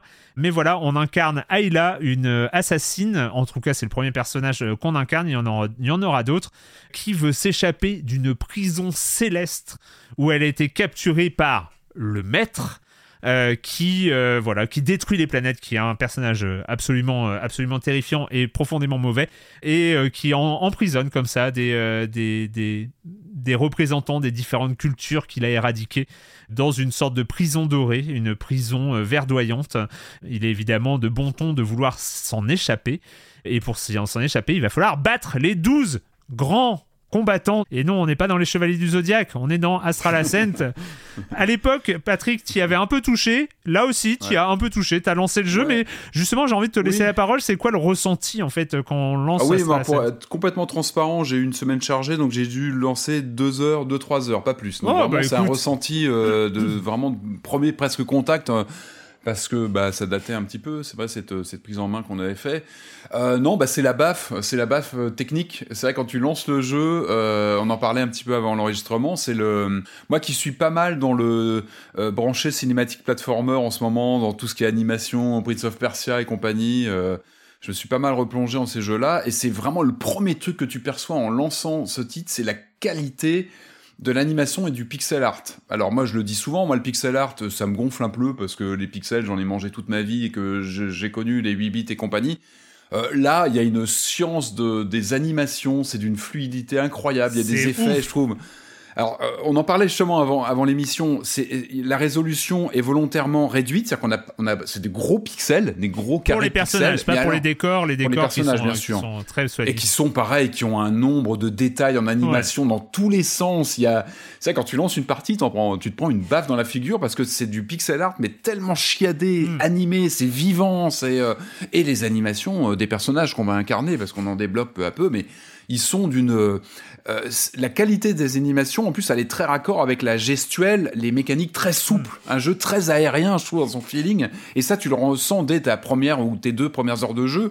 Il y a un plaisir de, de réactivité, et ça, c'est très Dead Cells. C'est un truc que j'avais ressenti aussi en, quand j'ai complètement plongé dans Dead Cells. C'était ça, c'était ce côté très dynamique. Euh, cette sorte d'addiction par le, le, mouvement, par le gameplay, et là c'est quelque chose qui est qui est assez immédiat. Donc il y, a ce visuel qui est là, qui est très réactif, euh, et puis la musique que je trouve magnifique. Yes. Euh, mais qui est incroyable de enfin c'est écoutez-la ça sert à rien d'en parler des heures une musique quoi, elle se ressent en manette enfin quand on a la manette dans les mains c'est un c'est quelque chose qui nous accompagne et là je trouve qu'elle elle apporte ce qu'on attend je trouve d'une musique de jeu vidéo c'est qu'elle est belle déjà il y a un côté très symphonique très euh, très classe, très élégant. elle vient appuyer l'action et je la trouve exceptionnelle et je pèse mes mhm. mots. Euh, vraiment, la musique chapeau bas parce qu'elle est, moi, elle m'a pris les tripes. Voilà. Euh, non, puis le jeu, il est super. Euh, enfin, tu, tu, tu le lances, t'es pris par le truc, par l'ambiance, par le ces gros plans de personnages qui sont très pixelisés, mais tout est toujours en animation. C'est un jeu qui transport, qui transpire la vie. Je trouve qu'il est mm. vivant de, dans les décors. Il y a toujours une petite animation. Il y a euh, donc voilà, c'est vraiment un ressenti de, de, de, de, deux heures de prise en main, mais c'est c'est super euh, attractif et j'ai qu'une envie, c'est de pouvoir le relancer, d'avoir assez de temps pour y revenir. En tout cas, c'est vraiment ce qui il imprime une, ce qu'il imprime, c'est reviens, reviens, reviens, relance-moi. il y a quelque chose de, de super, eh ben, euh, tu fais, tu fais une bonne transition parce que finalement, à quoi est-ce qu'on peut juger un roguelite? Hmm. Vraiment. Bah, ce... Bah le, point, le point de jugement, le point capital, le point où tu sais si le roguelite a gagné ou pas, c'est à quel moment tu relances une run. Est-ce que tu relances une run le lendemain? Est-ce que tu relances une run après une pause? Ou est-ce que tu relances une run tout de suite après t'être fait maraver la tête par un boss qui a fait une combo que t'avais pas vu venir? Astral Ascent, c'est tout de suite. C'est euh, tu pars dans une session d'Astral Ascent, tu n'arrêtes jamais. Euh, alors c'est marrant, j'ai réécouté, hein, j'ai réécouté l'émission de juin 2020 euh, sur laquelle on parlait d'Astral Ascent. c'est marrant parce que on parlait d'une early access, donc c'était vraiment la première version. C'était, ils avaient déjà eu énormément de boulot. On avait fait, on avait fait quelques remarques sur peut-être un style graphique qui était un peu incohérent. Il y avait trois styles qui qui s'entrechoquaient. Ici, tout est redevenu euh, euh, tout, est redevenu cohérent euh, c'est tout ouais il y, a vraiment plastique quoi il y a moi j'ai le même regret qu'au début je vais me permettre mais c'est même pas c'est même pas une critique c'est juste en fait il y a des artworks sur l'écran de lancement qui sont beaux, ah oui. mais à tomber par terre. C'est les, les artworks de l'écran de lancement avec les quatre persos ou deux ou trois, enfin ça change en fonction des, des, lancements. Les persos. Tu veux dire que tu les retrouves pas dans le jeu, c'est ça Tu, les retrouves pas dans le jeu. Euh, je, je, pense que euh, bah, sans doute ils ont fait appel à quelqu'un d'extérieur ou je, je sais pas où c'est. Enfin, les gros plans dans le jeu sont magnifiques aussi. Mais voilà, les, mais en fait, ils, ils, ont changé dans, dans, la, dans l'early access, les, les, les, vignettes, les gros plans des personnages étaient, étaient sur un autre style, ils étaient sur une sorte de pixel HD qui, que, que je trouvais pas terrible. Là, ils sont redevenus sur des pixels qui sont hyper soignés euh, et animés et tout ça. Et donc, euh, vraiment, euh, vraiment, il n'y a plus aucune critique sur la DA. Je, trouve que ce jeu est fou. Et j'ai réécouté. Et en fait, c'était marrant parce que Corentin disait à, l'époque que que Astral Ascent était finalement peut-être moins bon que la somme de toutes ces parties. C'est-à-dire que c'était une sorte de compilation à l'époque, mais c'était normal sans doute pour une, early access, de plein d'éléments de gameplay, d'éléments euh, d'éléments d'univers, euh, d'éléments de currency et d'amélioration un peu dans tous les sens. que individuellement les trucs fonctionnaient bien, mais que l'ensemble avait du mal à, être cohérent. là, je sais pas trop comment ils ont fait. Enfin, il y a quelques petits détails où je sais, mais mais le truc fonctionne. Il n'y a pas à dire, l'entièreté du système Astral Ascent est ultra cohérent aujourd'hui. C'est une folie. Alors, le jeu. Toi, tu as pu le, as pu le, creuser sur plus d'heures que moi, du coup, tu as eu le temps de le. un, peu involontairement, hein, euh. un peu involontairement, hein, j'avoue. Hein, c'est ça qui est bon. C'est ça qui est à bon. Un moment, euh, à un moment, c'était plus très utile. J'avais fait le tour, mais il y avait ce deuxième boss euh, d'affilée qui commençait à me donner du fil à retordre et qui m'énervait. le lion là, et puis il y en a eu un autre, la deuxième série de boss que j'ai pas. mais voilà, j'ai fait un certain nombre de runs. on va pas, on va pas se le cacher. C'est trop bien. Il euh, y a plein de trucs à s'entrechoquer. Il faut, il faut aller un peu dans le détail hein, du gameplay. La trouvaille de gameplay, c'est que donc on est sur un roguelite, donc de combat avec des salles qu'on choisit en fonction de la récompense et de la difficulté au début, la très Hades hein, ou euh, Slay the Spire ou ce genre de choses. Mmh. On connaît, non plutôt Hades, c'est-à-dire on connaît un peu qu'est-ce qu'on va gagner à la salle suivante euh, et un peu la difficulté générale. Euh, et donc on choisit sa salle, ça va être soit une salle d'exploration, soit une salle de combat. Une salle de combat, c'est une grosse arène avec euh, plein d'ennemis, euh, avec plusieurs vagues d'ennemis qui arrivent. Une salle d'exploration, t'as un peu de plateforme qui qui marche bien, qui marche bien. Les animations sont folles, les tout est bien réglé, un peu au millimètre et tout. vraiment, ça c'était un truc qu'on avait relevé sur l'early access. On trouvait un peu les mouvements des personnages un peu flottants Ici, c'est fluide, c'est carré, c'est efficace. Il y a un système qui est très aérien. Pourquoi? Parce que déjà, tu as de base un double jump avec un double dash. Alors, non pas un double dash, c'est ça qui est génial dans la maîtrise du truc et dans, le timing, c'est que tu as un double jump et un dash par jump. C'est-à-dire tu peux faire euh, jump des combos, dash, jump, dash, mais tu peux pas faire jump, dash, dash. Donc euh, il, faut, il faut comme ça une, une sorte de rythmique, sachant que la combo se réinitialise au moindre Si tu- coup, si tu tapes Ouais, un ça. ennemi. Ce- Donc, Et ça, c'est malin. ça te permet Ça de booste, faire euh, ça- et, et tout est et ça reste précis. C'est-à-dire ça te permet de faire des combos aériennes. Ouais, c'est clair. C'est-à-dire tu peux faire euh, double jump, dash, dash, tu tapes un ennemi, tu tu redash, euh, jump, dash, etc. Tu tapes un autre ennemi, ce qui fait que tu as une maîtrise de l'aérien comme ça, moi que Ah, j'avais jamais vu, euh, où tu, tu- prends un vrai pied comme ça à, à- à t'éclater en l'air, à faire. à- en plus, il y a une gestion des. euh, tu dois esquiver beaucoup en l'air aussi, notamment contre les boss. Tu as des séries d'esquives avec des patterns de ouf sur certains des, des, des, des sagittaires, des sagittaires, des. euh, des hum, J'allais dire. genre, des. Zodiac, Oui. voilà, voilà, Zodiac, Ouais. pardon. Et tu as des, des combos d'esquives qui sont euh, des patterns qui sont assez, assez géniaux. Euh, bref, euh, et tout ça, euh, donc là on est sur l'aspect très aérien avec, comme tu as dit, un pixel art animé en jeu qui est hyper pertinent tout le temps, c'est-à-dire les Mhm. animations Mhm. sont les bonnes, t'as des, t'as des trucs qui sont hyper satisfaisants à déclencher et tout. Et le cœur du gameplay, c'est que tu as une attaque de base. Donc celle qui va te permettre de rebooter tes sauts, de voilà, de recharger ta magie, parce que tu recharges un tiers de mana euh, par coup. Donc en fait, plus il faut vraiment que tu, euh, tu tabasses pour recharger tes, barres de mana. Tu commences à 4 barres de mana que tu vas pouvoir améliorer. Tu vas pouvoir arriver à 8, je crois, euh, assez vite. hein. Euh, C'est- pas très, très, long, mais c'est les upgrades à, débloquer sur les premiers runs en tout cas. Et tu vas dépenser ces manas en utilisant des sorts. Et là, c'est la trouvaille de gameplay, c'est le cœur du gameplay d'Astral Ascent. Tu as Très quatre en sorts. fait. Tu as quatre emplacements de sorts qui sont pré-remplis avec quatre- les quatre sorts de base euh, d'un des quatre personnages que, que, que tu peux jouer. Et donc, tu as ton sort de base, mais tu vas bah, découvrir dès le début. Tu lances une run, tu vas choisir un sort. Donc, un des quatre sorts de base, tu vas le remplacer par un, un sort un peu plus puissant, un sort euh, si, euh, soit un sort commun au personnage, soit un sort euh, systéma- enfin qui est euh, spécialisé avec le personnage que tu viens de prendre. Ouais. Euh, et donc la spécialité, la, la- la spécificité, c'est que ces sorts ils tournent. C'est que pour pouvoir relancer un sort, il faut avoir lancé les trois autres avant.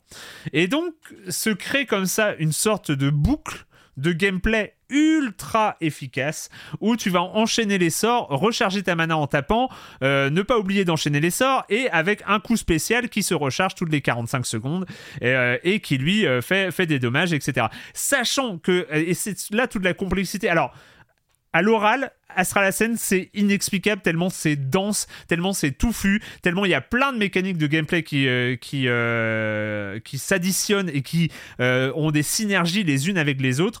J'en, donne quelques-unes, juste je finis avec ça. C'est que au-delà de ces améliorations, non seulement tu as ces sorts que tu peux choisir, tu peux améliorer la puissance des sorts, mais tu peux ajouter des effets secondaires aux sorts. Ils appellent ça les gambits.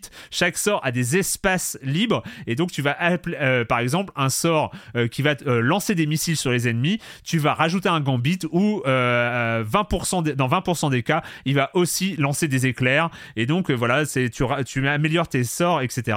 Après, tu améliores ton personnage avec euh, avec des auras euh, qui sont euh, des, des, des- des améliorations passives.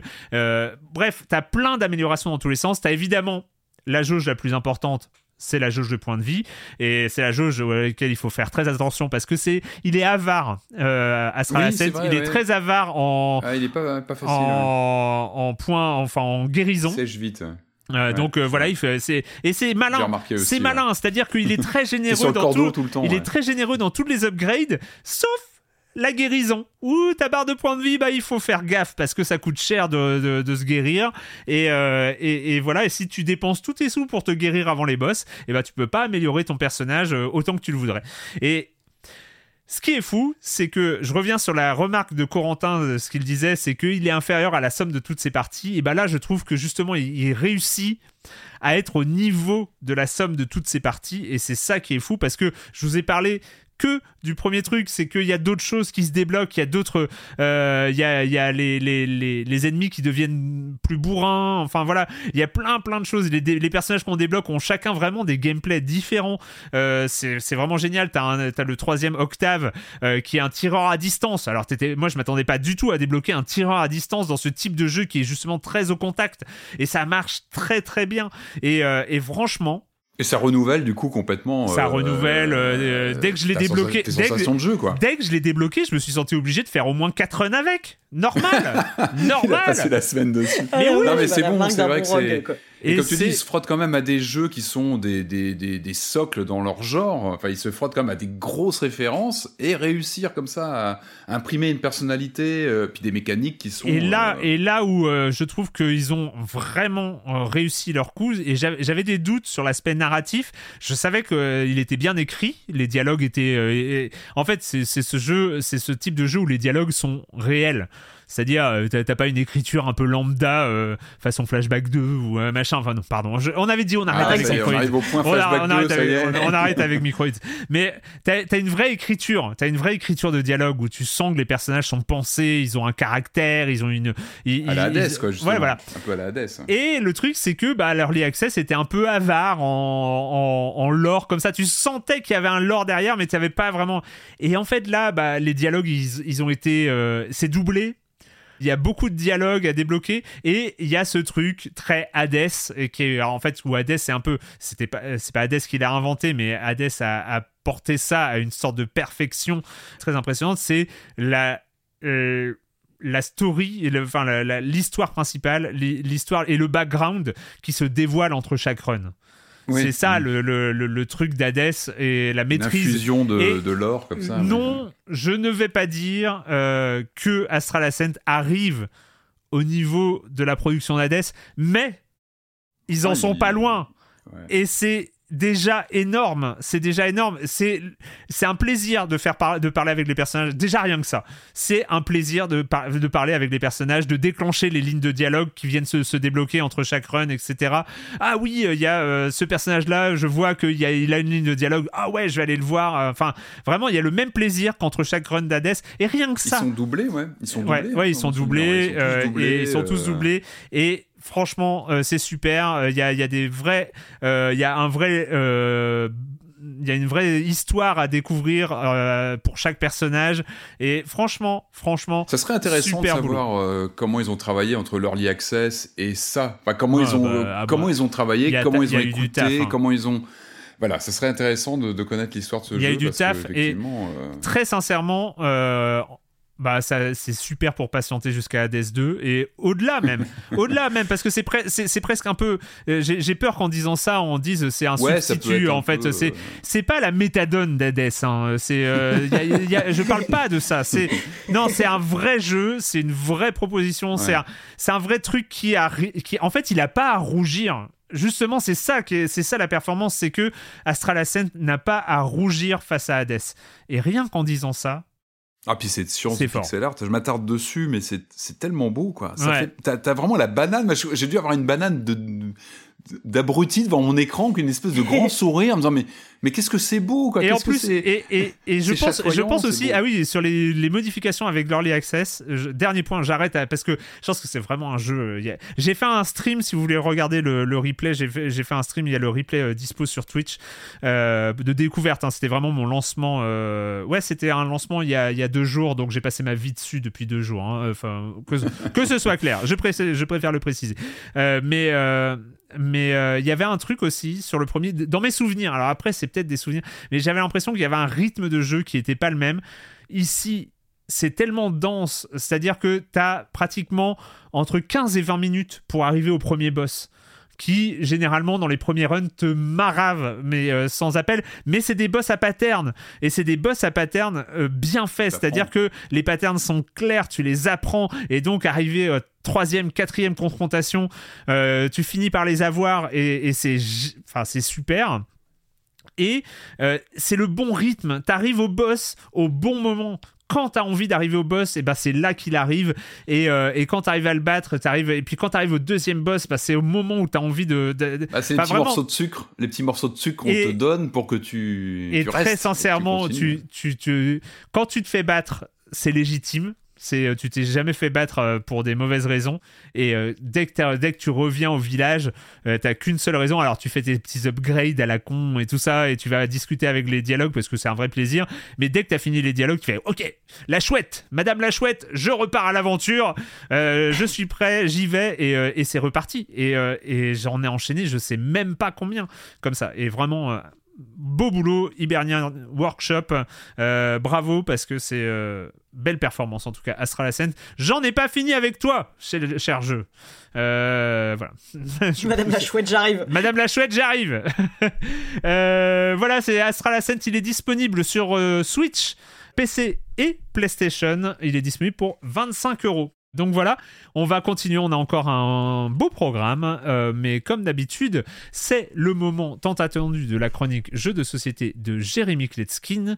Salut Jérémy Salut Erwan, salut à tous. Je n'ai pas lu les livres et je n'ai pas vu la série, mais j'ai joué aux trois jeux. J'adore The Witcher. C'est sûr, déjà, j'aime les jeux très adultes et c'est peut-être à cause de mes origines polonaises, mais là, ça va encore plus loin pour moi. The Witcher 3, c'est un de mes jeux préférés de tous les temps, dans mon top 5 avec un autre jeu de CD Projekt Red. Je vous laisse deviner lequel. Alors, des jeux de plateau de la licence, il y en a depuis 10 ans, mais là, il y a euh, The Witcher Old World qui est sorti. Euh, j'y ai joué, je vais vous en parler. Il a été kickstarté, alors tenez-vous bien, il a levé 6 800 000 euros. Et je peux vous dire qu'ils ont dépensé budget, hein, parce qu'il y a assez de cartes dans chaque boîte pour en faire des colonnes et soutenir les plafonds. Cette boîte là, all-in Deluxe, euh, qui comprend tout, avec toutes les extensions, euh, elle pèse plus de 4 kilos, euh, c'est un gros cube. C'est plein à craquer de figurines. Bah, j'étais très content que mon pote Ilia il dépense ses 280 euros pour l'acheter, parce que je, je ne l'ai pas fait moi-même, je me suis dégonflé. On en a fait quelques parties ce week-end, alors non pas avec toutes les extensions et tout ce qui est possible de faire, non, on a joué au jeu de base. Et on avait prévu toute l'après-midi pour se faire euh, deux, trois autres parties avec les extensions. Il y en a sept, je crois. Ben, on a mis tellement de temps pour lire les règles, les assimiler, faire le setup, euh, qu'on a abandonné l'idée de rajouter des règles pour les parties suivantes. Parlons du jeu lui-même. Alors on est dans ce qu'on pouvait attendre d'un Kickstarter de ce type. Hein. Il tente un peu de cocher plein de cases, euh, donc justifier plein de figurines, ça c'est évident. Justifier plein de cartes avec beaucoup de narration, c'est aussi évident. Et imbriquer tout ça avec plein de mécaniques qui sont très populaires dans ce type de jeu. Donc on va se déplacer sur une carte, on va avoir du deck building,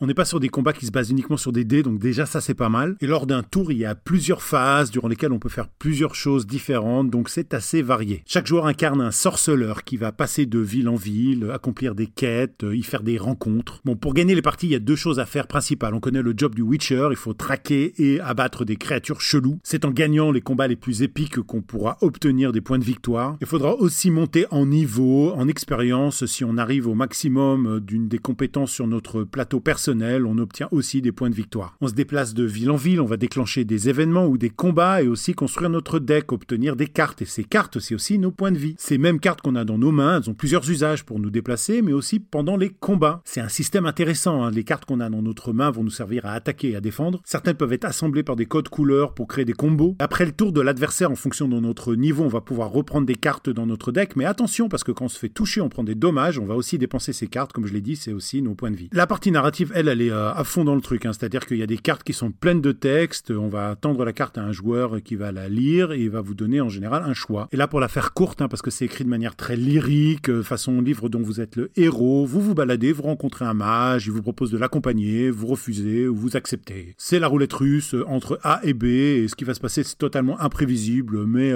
c'est très sympa, c'est immersif. Évidemment, c'est celui de vos amis qui a le plus grand talent de narrateur qui va lire toutes les cartes parce que ça peut très très vite tourner pathétique en tout cas, moi, je vais vous dire, j'ai pas vraiment aimé ce jeu. Je trouve qu'on joue beaucoup tout seul. Il n'y a pas d'interaction entre les joueurs. Le jeu nous laisse nous taper les uns sur les autres, mais c'est pas vraiment justifié. Et très vite, on se rend compte que pendant les trois phases d'un tour, ben, les autres joueurs peuvent commencer à jouer. Si on passe à la deuxième phase, il peut commencer sa première phase parce que de toute façon, euh, ça changera pas grand chose. Et les cartes du deck building, elles sont pas très intéressantes, elles sont pas très riches. Euh, je trouve que ça impacte pas énormément le déroulé du jeu. Et tout le long, les combats restent des pieds dessus, pieds dessous. Euh, alors oui, si vous aimez le monde de Witcher et que vous recherchez à continuer à vivre des aventures dans cet univers, ce jeu, bah, il propose des contenus, il y a énormément de textes, il y a des aventures, il y a des choses qui se passent, euh, le lore il est très riche, les illustrations sont variées. En plus là j'ai joué à la version deluxe, le matériel c'est le top, le top du top. L'auteur c'est Lucas Wozniak, c'est édité chez CD Projekt Red et Go On Board. C'est illustré de manière complètement folle par Bonia euh, Garonska et Damien Mamoliti. Il recommandé à partir de 14 14 ans pour des parties de nous, ça a mis presque 3 heures la première fois. Il se joue de 1 à 5 joueurs, nous on à jouer à 5 et c'est une punition. Ça met du temps, tout le monde était sur les téléphones. Ça m'a rappelé cette citation dans Witcher 3 de Geralt de Rivia, c'est véridique. Hein. Où avez-vous terminé votre formation? À l'école de l'escargot?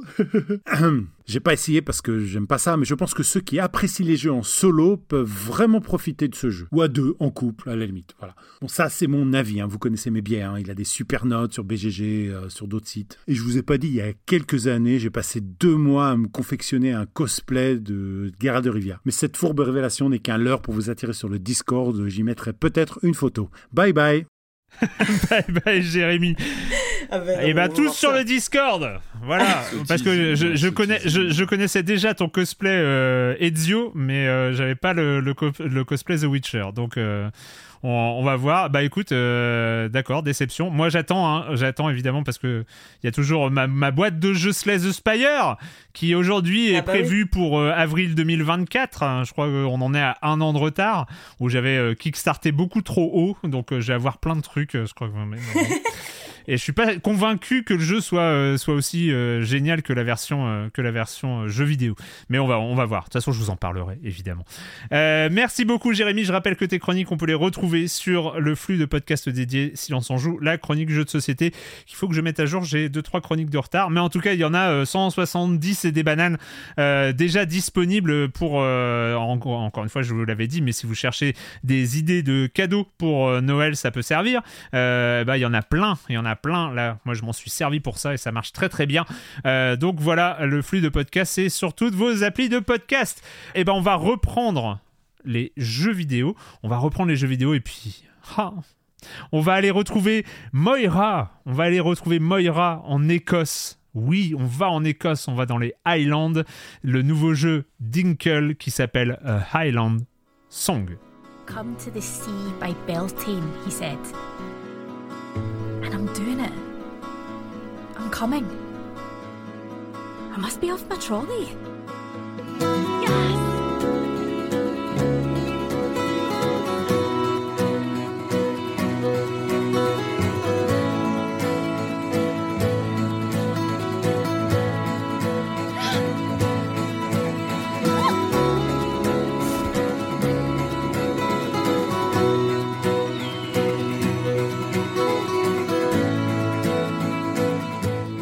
Highland Song, est-ce qu'on va arriver à temps pour le Beltane hein? C'est ça la question. C'est ça la grande la question. Fête du printemps, c'est ça? C'est la fête du printemps?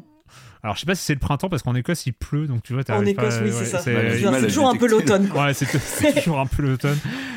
Julie parle-nous de Highland Song. Alors, euh, Highland Song, qu'est-ce que c'est? C'est un jeu qui est développé par euh, le studio Inkle, qui avait déjà fait euh, Evans Vault, dont vous aviez parlé à l'époque. Je suis même pas sûr. Ah ouais, même pas Je crois qu'il fait partie des gros, des gros ratés. Je suis même pas sûr. Je... 80 Days, bah on en avait parlé. Je, je sais, ouais, Bah, bah, c'est vrai qu'Evansvolt euh, c'était euh, connu parce que c'était, enfin, avant Chants of Scénar, c'est d'ailleurs un des jeux qui a inspiré Chants of Scénar. C'était un jeu qui permettait de jouer avec le langage, où on incarnait une archéologue qui euh, devait traduire des, des, runes anciennes avec un système de jeu vraiment intéressant, même si on pouvait constater que malgré les très très bonnes idées, Inkle était un petit peu limité par les moyens techniques. Hmm. Et là, euh, bah, il y a un parti pris assez intéressant sur euh, Island Song, c'est que les décors donc sont en 3D, mais notre personnage, euh, Moira McKinnon, quel nom le plus. Écossais que je pouvais imaginer. Est-ce qu'ils sont vraiment en 3D Bah, pas vraiment, mais en tout cas, il y a une, enfin, il y a une, comment dire, il y a un décalage entre le personnage qui est vraiment en 2D dessin animé à l'ancienne et les environnements qui sont beaucoup plus chiadés. Euh, mais c'est vrai que oui, il y a une sorte de 3D et euh, de, de, comment on, a, on pourrait appeler ça euh, de d'empilement de couches euh, sur les, les, strates de décors qui sont derrière, mais un, un empilement monstre. Ouais, une sorte de. Voilà, un, un, diorama, mais, euh, mais très profond en fait. Du coup, ça, ça crée une, un, vrai sentiment de profondeur qui est. Euh, mais c'est. Ça, faut le comprendre, hein, c'est pas immédiat, je trouve. Oui. C'est pas une évidence tout de suite, c'est après que tu comprends un petit peu cette mécanique, je trouve. Bah, au début, oui, tu, tu vois, donc. Je suis où, là, on, ouais, bah, bah, ça, c'est un sentiment qu'on va avoir pendant une bonne partie du jeu, même si la réponse est évidemment en Écosse, mais on se demande tout le temps où on est.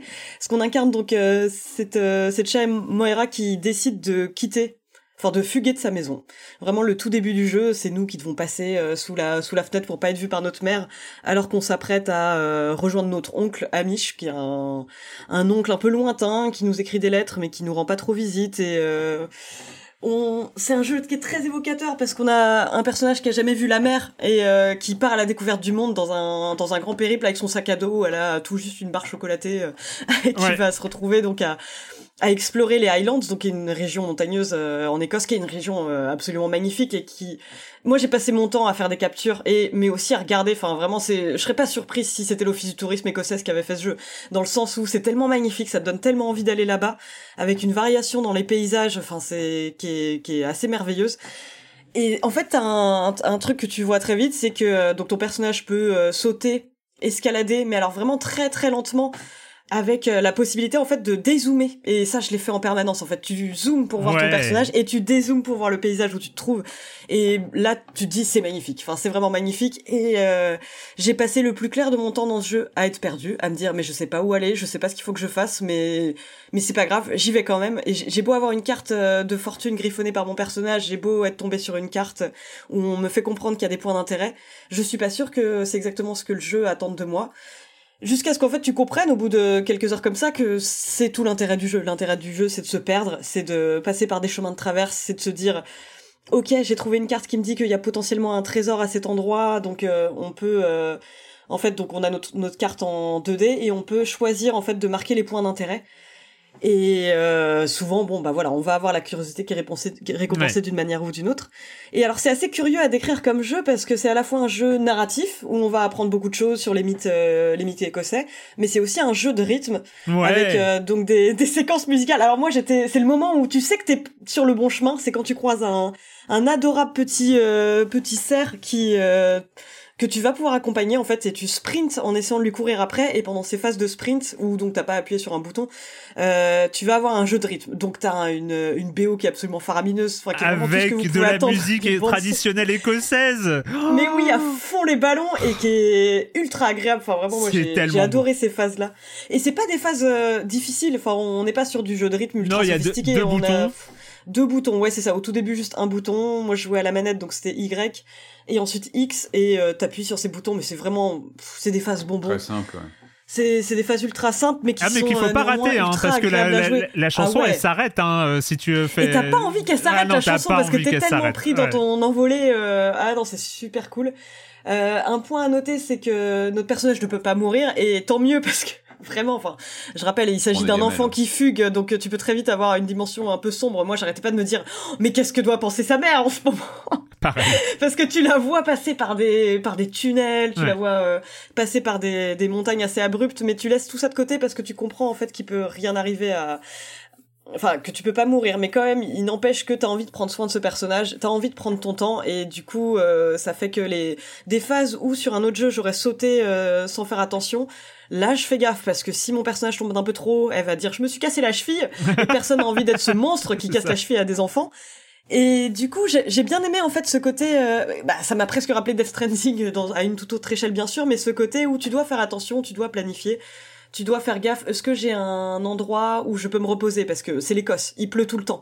Donc il faut que tu te reposes et tu peux pas regagner ta santé si t'es en plein milieu, euh, en plein milieu de la pluie. Il faut essayer de trouver des petites cabanes de pêcheurs, des petits endroits par-ci par-là. Et c'est, euh, j'ai pas trop envie d'en dévoiler, mais c'est intéressant parce que c'est un jeu où t'as toujours une sorte de sentiment de récompense quand tu quand tu te perds. Euh, quand tu croises euh, des, des, personnages qui euh, eux aussi donc sont vraiment dessinés à l'ancienne en mode dessin animé des années 80 mais t'as plein d'histoires qui se racontent en fait à travers des phases toutes simples.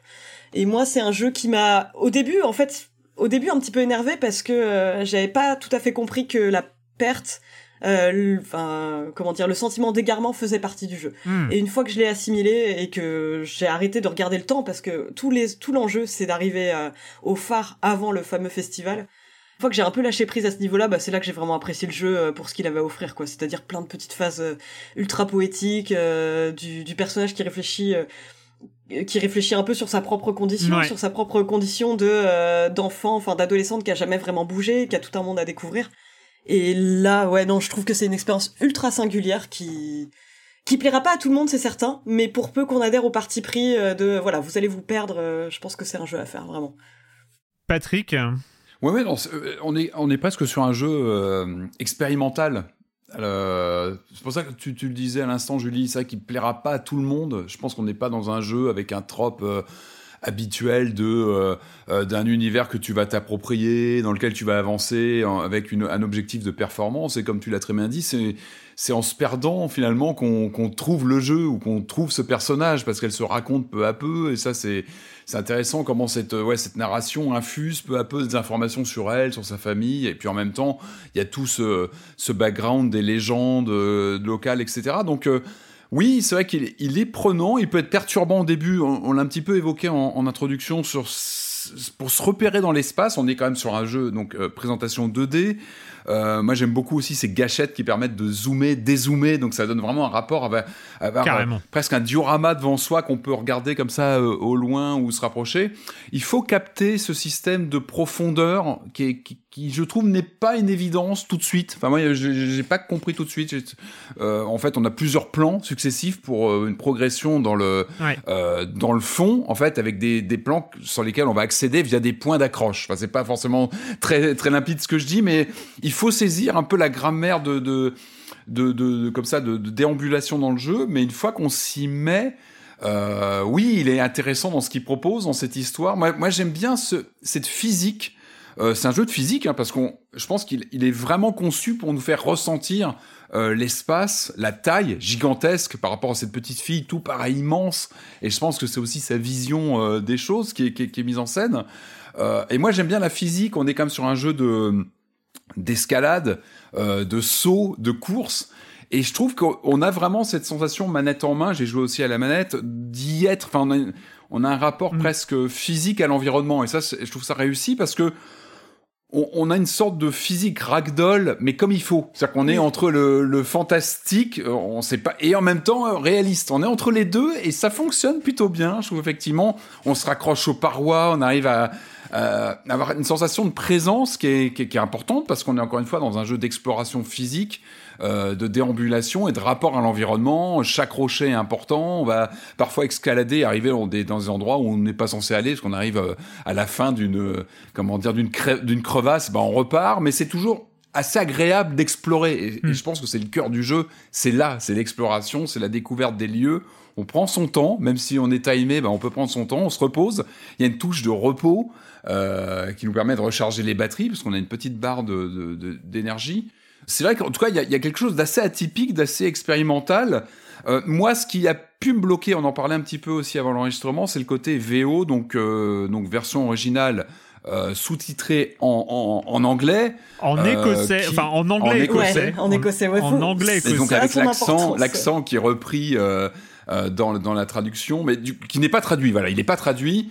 Euh, et ça, ça peut être embêtant, je pense, dans le, dans le jeu, parce qu'il y a quand même pas mal de, de textes, il y a des commentaires. Moi, ça m'est arrivé d'en louper certains parce que bah, j'avais, j'allais trop vite, parce qu'on est aussi dans une forme de course malgré tout. On a des, des passages où on veut avancer, parce qu'on a des, des cartes, des points d'intérêt sur des cartes où on va, on va situer des points de... Manuellement, on va citer un point de chute qu'on doit repérer dans l'espace et on a envie d'y aller, on a envie d'avancer parce qu'on a quand même cette pression quand même de, de, de, progresser. Et du coup, ces, ces sous-titres, moi-même qui je pense à un niveau d'anglais, on va dire correct, j'ai loupé des trucs, j'ai loupé des textes, j'avais du mal la à première suivre. Fois, la première fois que tu vas en Écosse, euh, ah bah tu te dis je sais pas parler anglais en fait. C'est euh, la, la, première fois que tu atterris à Édimbourg et que tu demandes ton chemin à quelqu'un. Qu'est-ce qui se passe? Tu fais. Tout est Ah ouais Waouh On a déjà eu cette discussion ah, il y a des années. Je me rappelle en dehors du choc culinaire parce qu'il y a eu un choc culinaire. tu m'avais parlé de tes aventures culinaires sur place. Et euh, oui, effectivement, ce choc de bah, de l'accent qui fait que tu es perdu. Et ça que tu le ressens là en jeu. Le problème, c'est qu'effectivement les sous-titres, tu es un peu paumé pour tout lire. C'est un petit peu, c'est un peu compliqué. Il est pour pas, ça. il est effectivement pas euh, traduit euh, ni sous-titré en français, ce qui est euh, mm. dommage. Ça arrivera euh, peut-être parce que contrairement à vous, je pense que c'est le jeu le plus grand public de l'univers. Il faut que tout le monde y joue. oui, c'est un regret, c'est un regret évidemment. Parce et moi, j'ai bien aimé cette physique. Moi, c'est ce qui m'a accroché dans le jeu. Je disais, c'est un peu ragdoll, mais pas trop. Et juste comme il faut pour qu'on ait vraiment des sensations de jeu et d'exploration. Ouais, sur sur le, côté gameplay dont, vous parlez, il y a il y a un côté un peu étonnant, c'est qu'on parle effectivement de, diorama et donc de, euh, de, de superposition comme ça de différentes couches qui sont en profondeur. Et en fait, il y a une spécificité du gameplay qu'on met un peu de temps à comprendre, c'est que euh, on peut passer à la couche super, à la couche qui est juste derrière. Mhm. C'est-à-dire que, euh, on, euh, par exemple, si la, la, la, la la, la, surface sur laquelle on court, par exemple, la, la couche sur laquelle le personnage de Moira est, euh, descend et que euh, sur la couche juste derrière, il y a un rocher et que ça monte, en fait, Ah oui, si tu sautes accrocher. et que tu escalades, tu, le personnage passe sur la couche qui est juste derrière. En fait, et du coup, ça, une fois que tu as compris ça, C'est pas bien euh, dit. Ou alors j'ai loupé. ah non, j'ai c'est pas bien. c'est peut-être loupé un des cartons pas euh, explicatifs. Du tout. euh, non, c'est pas dit, ouais. C'est par l'expérimentation que voilà, tu trouves en fait. Voilà, tu trouves, et, et quand tu comprends ça, ça t'ouvre un peu des spoil. perspective. Non, non, c'est pas du tout un Spoil. spoil. Je pense que c'est plutôt euh, un, un tuto qui n'existe C'est un spoil pas. gentil mais qui peut aider à Non, c'est même pas, même pas du tout un spoil là pour le coup.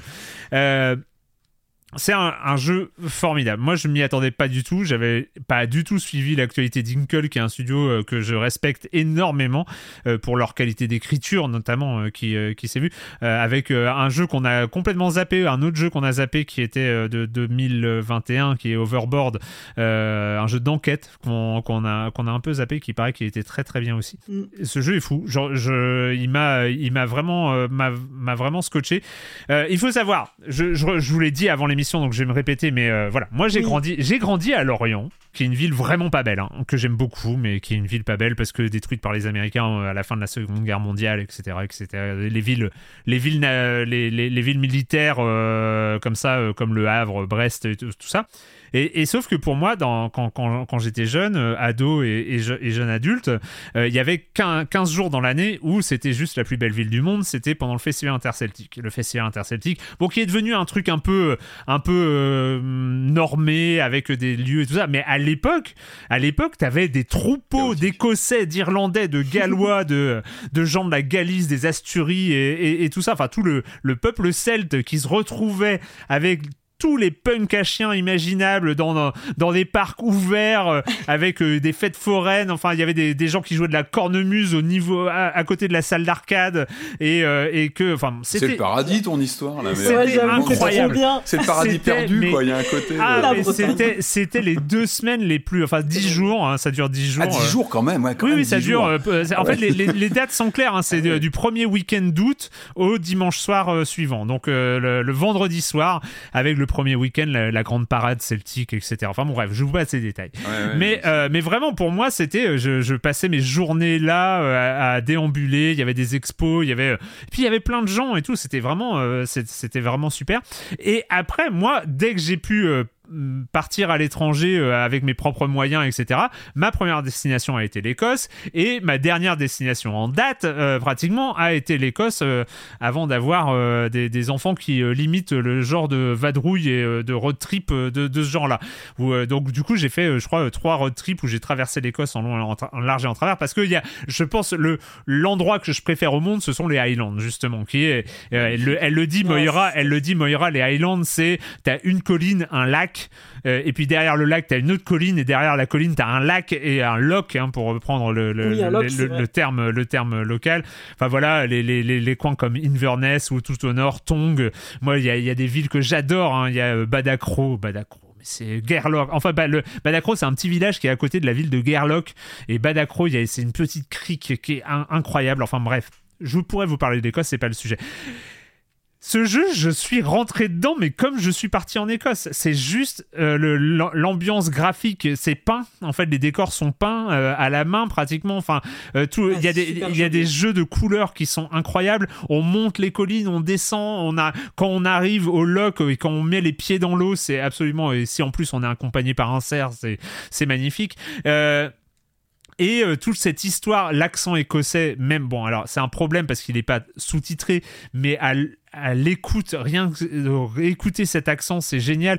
Euh, on échange des lettres euh, avec son oncle où il nous raconte comme ça euh, toutes les légendes écossaises, les châteaux, euh, toute l'histoire aussi euh, écossaise euh, pour l'indépendance, les- la lutte face aux Anglais, etc. Enfin, tout, on revient, on, on revient sur sur, sur, sur ces- toutes ces histoires et, et c'est imprégné de cette, de, de cette culture là et c'est un vrai vrai vrai kiff Euh, et puis bah arrivent ces moments complètement magiques, des, euh, des runs, des runs rythmiques avec euh, la musique quand la musique se déclenche. En fait, on, comprend que c'est quand on voit une biche ou un cerf, et ben on, retrouve le biche et puis on, se met à courir avec, avec l'animal et puis à devoir taper en rythme sur ses violons, sur ses accordéons, sur ses enfin cornemuse, c'est cornemuse, tin whistle, enfin voilà, on a on a tous les instruments de, de ces musiques traditionnelles qui sont ultra entraînante.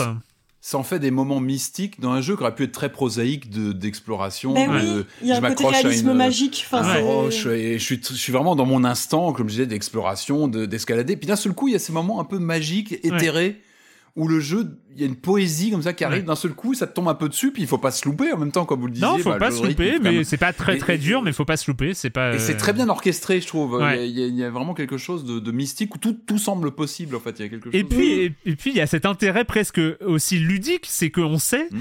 que quand on rentre dans une course, on va faire une distance, on va couvrir une distance qu'on aurait mis beaucoup plus de temps à parcourir. Donc on sait qu'on va aller découvrir des nouveaux horizons, que ça va nous débloquer des chemins qui semblaient lointains mais qui vont, euh, qui vont euh, sur lesquels on va atterrir dès la fin de la chanson. Du coup, il y a, tout s'imbrique vraiment parfaitement. Les phases d'exploration, il y a des vraies surprises, des moments magiques aussi, où on arrive dans des lieux qu'on n'attendait pas. et c'est vrai, il y a ce truc qu'on comprend, qui est là peut-être le, peut-être le seul mini spoil, c'est que on est pressé par le temps, que ça stresse parce qu'il y a euh, euh, au début quand on avait trouvé un abri qu'on se repose il reste trois jours avant euh, vous avez trois jours. et puis on se dit on voit le paysage et on voit le phare tout au bout. Et en fait mais, j'en ai pour beaucoup plus que trois jours. J'y arriverai jamais.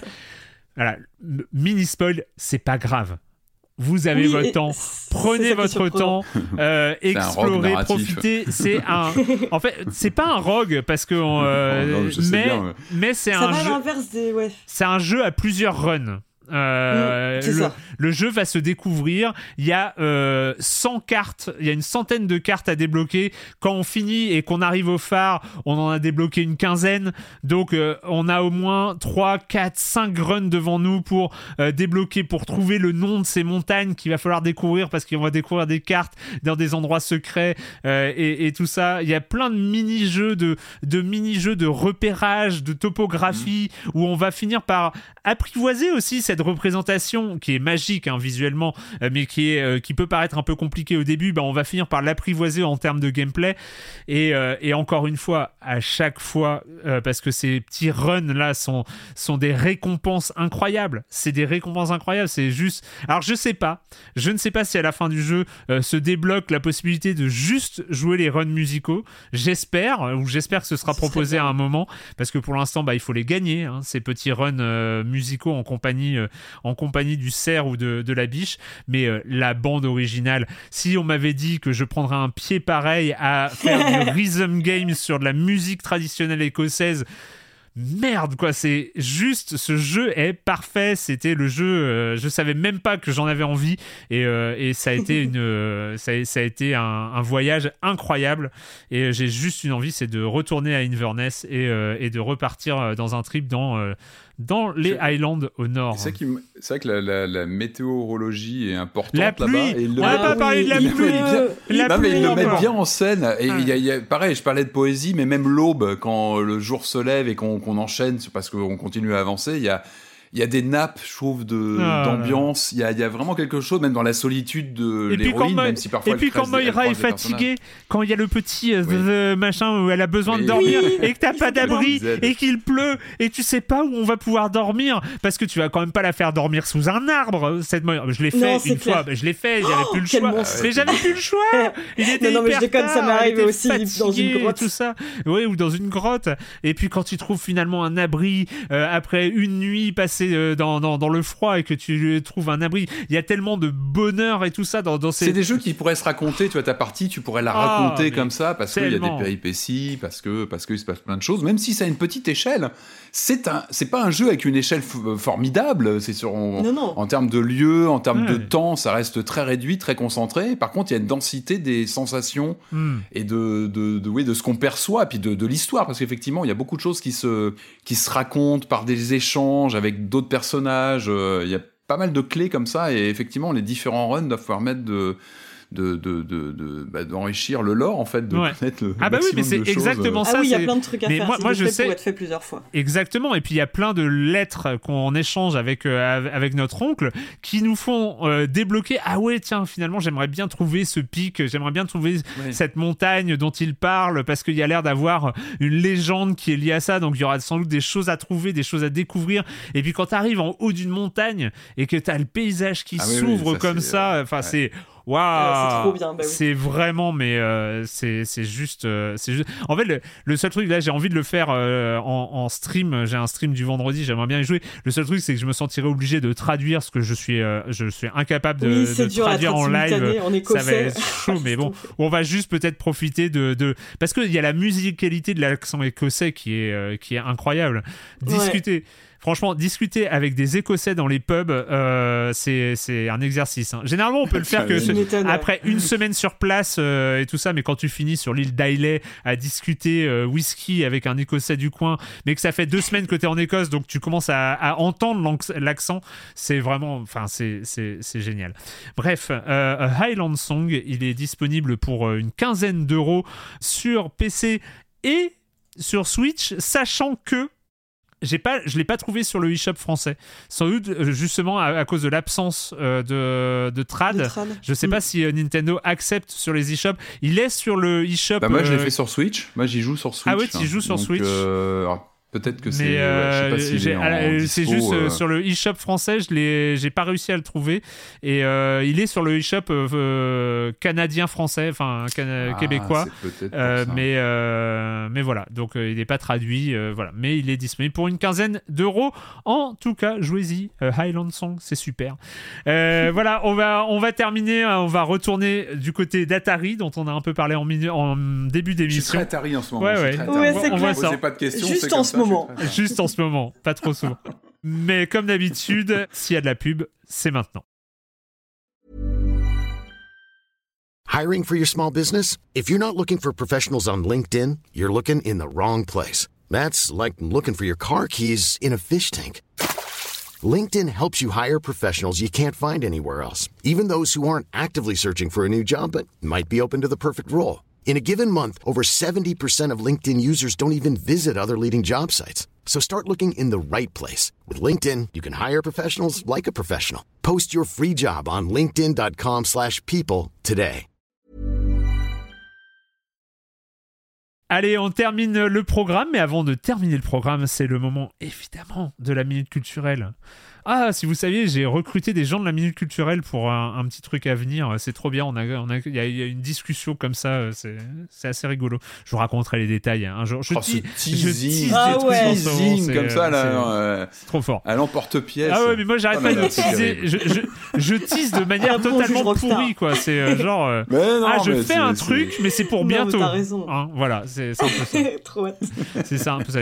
Ça fonctionne en tout cas. Mais la minute culturelle, la minute culturelle, on commence avec une question incroyable, une question qui est signée euh, François Dameville euh, du, ah, du, du, podcast La Pléiade, hein, évidemment. Euh, salut, salut François.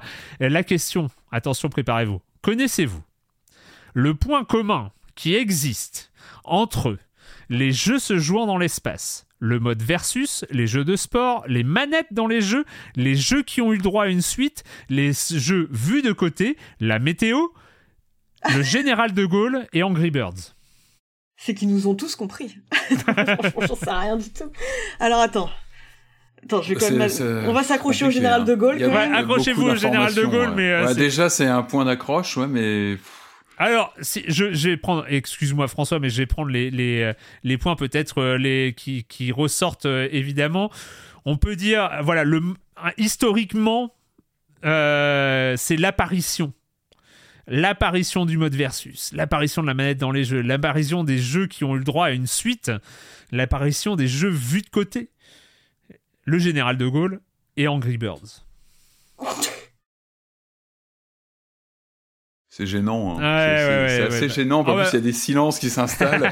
Mettez une musique de jeu, je sais pas, n'importe quoi, parce que là, il y a vraiment une gêne. Non, non, en général, Euh, non, change mais tout au montage, J'ai le vide dans la tête, c'est abyssal. Enfin, je- Ouais, j'essaie de relier tout ça, mais il y a tellement de choses, tu vois, sur mon tableau Ouais. mental, je- j'arrive pas à les relier. Ouais, en fait. ouais, ouais, ouais, ouais. Je- je- J'avoue que euh, c'est une année, non C'est pas une histoire d'année, Bah, mais euh, pour le général de Gaulle, pour le général de Gaulle, c'est une histoire d'année. Hein. C'est euh, le jeu, c'est évidemment le jeu qui a été créé en 1958, année où de Gaulle prend le pouvoir en France le 1er juin. Et quel jeu a été créé en 1958 Parce que 1958, c'est tard. hein, C'est enfin c'est tard. Mais C'est il y a, oui, il y a euh, longtemps. c'est pas Tennis for Two. Et non, évidemment, pas- bravo, bravo Patrick, c'est. Tennis for Two, William Alors, comment on raccorde ça avec le reste, alors, du coup? Parce qu'il y avait d'autres Eh ben, informations. Et bah Tennis for Two, c'est non seulement le premier jeu vidéo reconnu, premier jeu vidéo de l'histoire. C'était une expérience, hein, on rappelle William Higginbotham, euh, le labo. c'était dans un labo euh, à Brookhaven euh, qui, euh, qui était spécialisé un peu euh, labo dans le nucléaire militaire. Et en fait, pour montrer aux gens que bah, les recherches, alors c'était une journée porte ouverte où il s'est dit, bah, les gens ils vont venir, ils vont voir des outils de recherche, c'est un peu nul. Donc il a pris son oscilloscope, il a pris, en fait, c'est pas plus qu'un oscilloscope, c'était un calculateur de trajectoire de missile, un, tra- un calculateur balistique. Et en fait, il l'a adapté pour faire un jeu de tennis vu de côté où euh, les, les, les gens euh, cliquaient. Alors il fallait, il fallait cliquer au moment où tu voulais renvoyer la balle. Alors c'était voilà, il, il- c'est vraiment vu de côté. Et en fait, tu choisissais l'angle avec laquelle tu renvoyais la balle. Et il se servait des, des systèmes de calcul balistique pour calculer euh, la, la trajectoire de la balle. Là, c'est la, la référence à Angry Bird, c'est que c'est cette même balistique qui est caractéristique d'Angry Bird, c'est-à-dire grosso modo une trajectoire parabolique hein, qu'on connaît de, de Mm. trajectoire avec, avec la gravité. Et, Le euh, Angry Birds, c'est lui qui m'a mis dans le, dans le flou total. hein, parce Ah que oui, je bah, cherchais tu sais, il y a- le, il y a- le il y a- lien il y a entre tout toujours ça. des. Le- les jeux de sport, bah, c'est un jeu de tennis. Les jeux mode Ouais. versus, c'était un joueur contre l'autre. hein. Il y avait deux. Et les manettes de hein. jeu, c'était aussi les premières manettes de jeu parce qu'il y avait euh, des petits euh, pot- euh, potentiomètres comme ça qui étaient utilisés en tant que manette de jeu avec des gros clics. Analogique. très, oui, c'était analogique et puis il y avait un gros clic qui s'entendait bien quand on voulait renvoyer la balle. La météo, c'est parce que c'est un jeu qui a connu une suite. Il y a eu une suite l'année suivante parce que le jeu a évidemment été le gros succès, la grosse attraction de cette porte ouverte de ce laboratoire à Brookhaven. Euh, et en fait, c'est la météo parce qu'il a inclus la météo dans la suite où il y avait le vent qui pouvait rentrer en ligne de compte dans, dans le calcul des trajectoires balistiques. Et, euh, et je crois qu'on a fait un petit peu le tour. Voilà, donc euh, c'était un peu. Ah, mais bien ces- trouvé, hein. Ouais, Bien trouvé. et euh, enfin une pour, pour, pour pas terminer hein, sur euh, c'est euh, Un échec cuisant. Sur un échec cuisant un autre échec cuisant. Alors celui-là si vous le trouvez euh, c'est bonne chance. Pitmul qui euh, demande euh, Shikiyu Kalu Gun ZAS est-ce que vous le connaissez? C'est, c'est un shoot 'em up sorti sur Game Boy en 1992 Ok. et alors, accrochez-vous, quelle spécificité, quelle spécificité de ce jeu le rend difficile, voire impossible, à, être émulé proprement sur du matériel moderne Je trouve la réponse tellement incroyable que j'ai laissé la question sachant. Oui, c'est pas une question d'affichage, j'imagine. Ouais, que, si, si, si, c'est une euh, question d'affichage. Il a, a triché sur l'affichage du jeu, non? Il a dû. Non, euh, non, un non, petit non. peu- non, euh, il a pas tordu le hardware. euh. Non, il n'a pas tordu le hardware, il s'est servi d'une limitation du hardware pour designer le jeu, ce qui fait Ah, c'est que cette meilleurs, limitation ne se, ne, se re- ne se retrouvant pas, pas dans le matériel moderne, le jeu, le jeu tel quel est inadaptable en, sur le matériel moderne. Alors, je vous passe, hein, je vous donne la réponse évidemment parce que Oui. je pourrais vous laisser Ouais, chercher longtemps. Coupons à En fait. Il s'est euh. servi de la rémanence de l'écran. Ah oui, la, Ok. le fameux Et donc, en fait, il a fait un layer. En fait, il a fait un background avec deux layers qui s'alternaient une frame sur deux, mais avec la rémanence, ils se superposaient. Les deux layers du background se superposaient sur le jeu. Mais quand tu le mets sur des machines modernes, bah ça, crée juste un clignotement absolument insupportable entre les deux backgrounds, vu qu'il n'y a plus de rémanence. Et donc, en fait, sur la, Game Boy, c'était lisse, et, et ces deux backgrounds se superposaient comme ça de manière assez propre, et ils se servaient de la rémanence de l'écran, en fait. Euh, dans le design, dans le design même de, de son jeu. Je rappelle le nom du jeu que vous avez déjà tous et toutes oublié. Euh, Shikiju euh, Kaiju Gun ZAS Shoot Them Up, sorti sur Game Boy en 1992. Voilà, euh, vous pouvez retrouver la minute culturelle, toutes les questions. Euh, vous pouvez vous intégrer un peu dans, la, dans, dans, les questions à poser si vous en avez à poser. Euh, mais pour ça, il faut d'abord répondre bon à une des questions posées hein, pour prendre la main et poser la vôtre. Voilà, il y a toute une nomenclature, mais les gens vous expliquent tout à chaque fois en, en tant que nouvelle arrivée. Ne vous inquiétez surtout pas. Allez-y, c'est un fil de discussion sur le Discord de Silence on Joue. Vous pouvez rejoindre le Discord. Il y a un lien dans la description de ce podcast, que ce soit sur votre appli de podcast, sur YouTube ou sur libération.fr. Allez, on termine avec un petit retour en arrière, bah, pas si en arrière que ça, parce que ce sont des jeux de 2023, mais voilà, hein, ce sont des remakes. Des remakes. De, il y a quelques décennies, mais. De quelques décennies. On va parler, parler de remake Atari, de Berserk et Haunted House.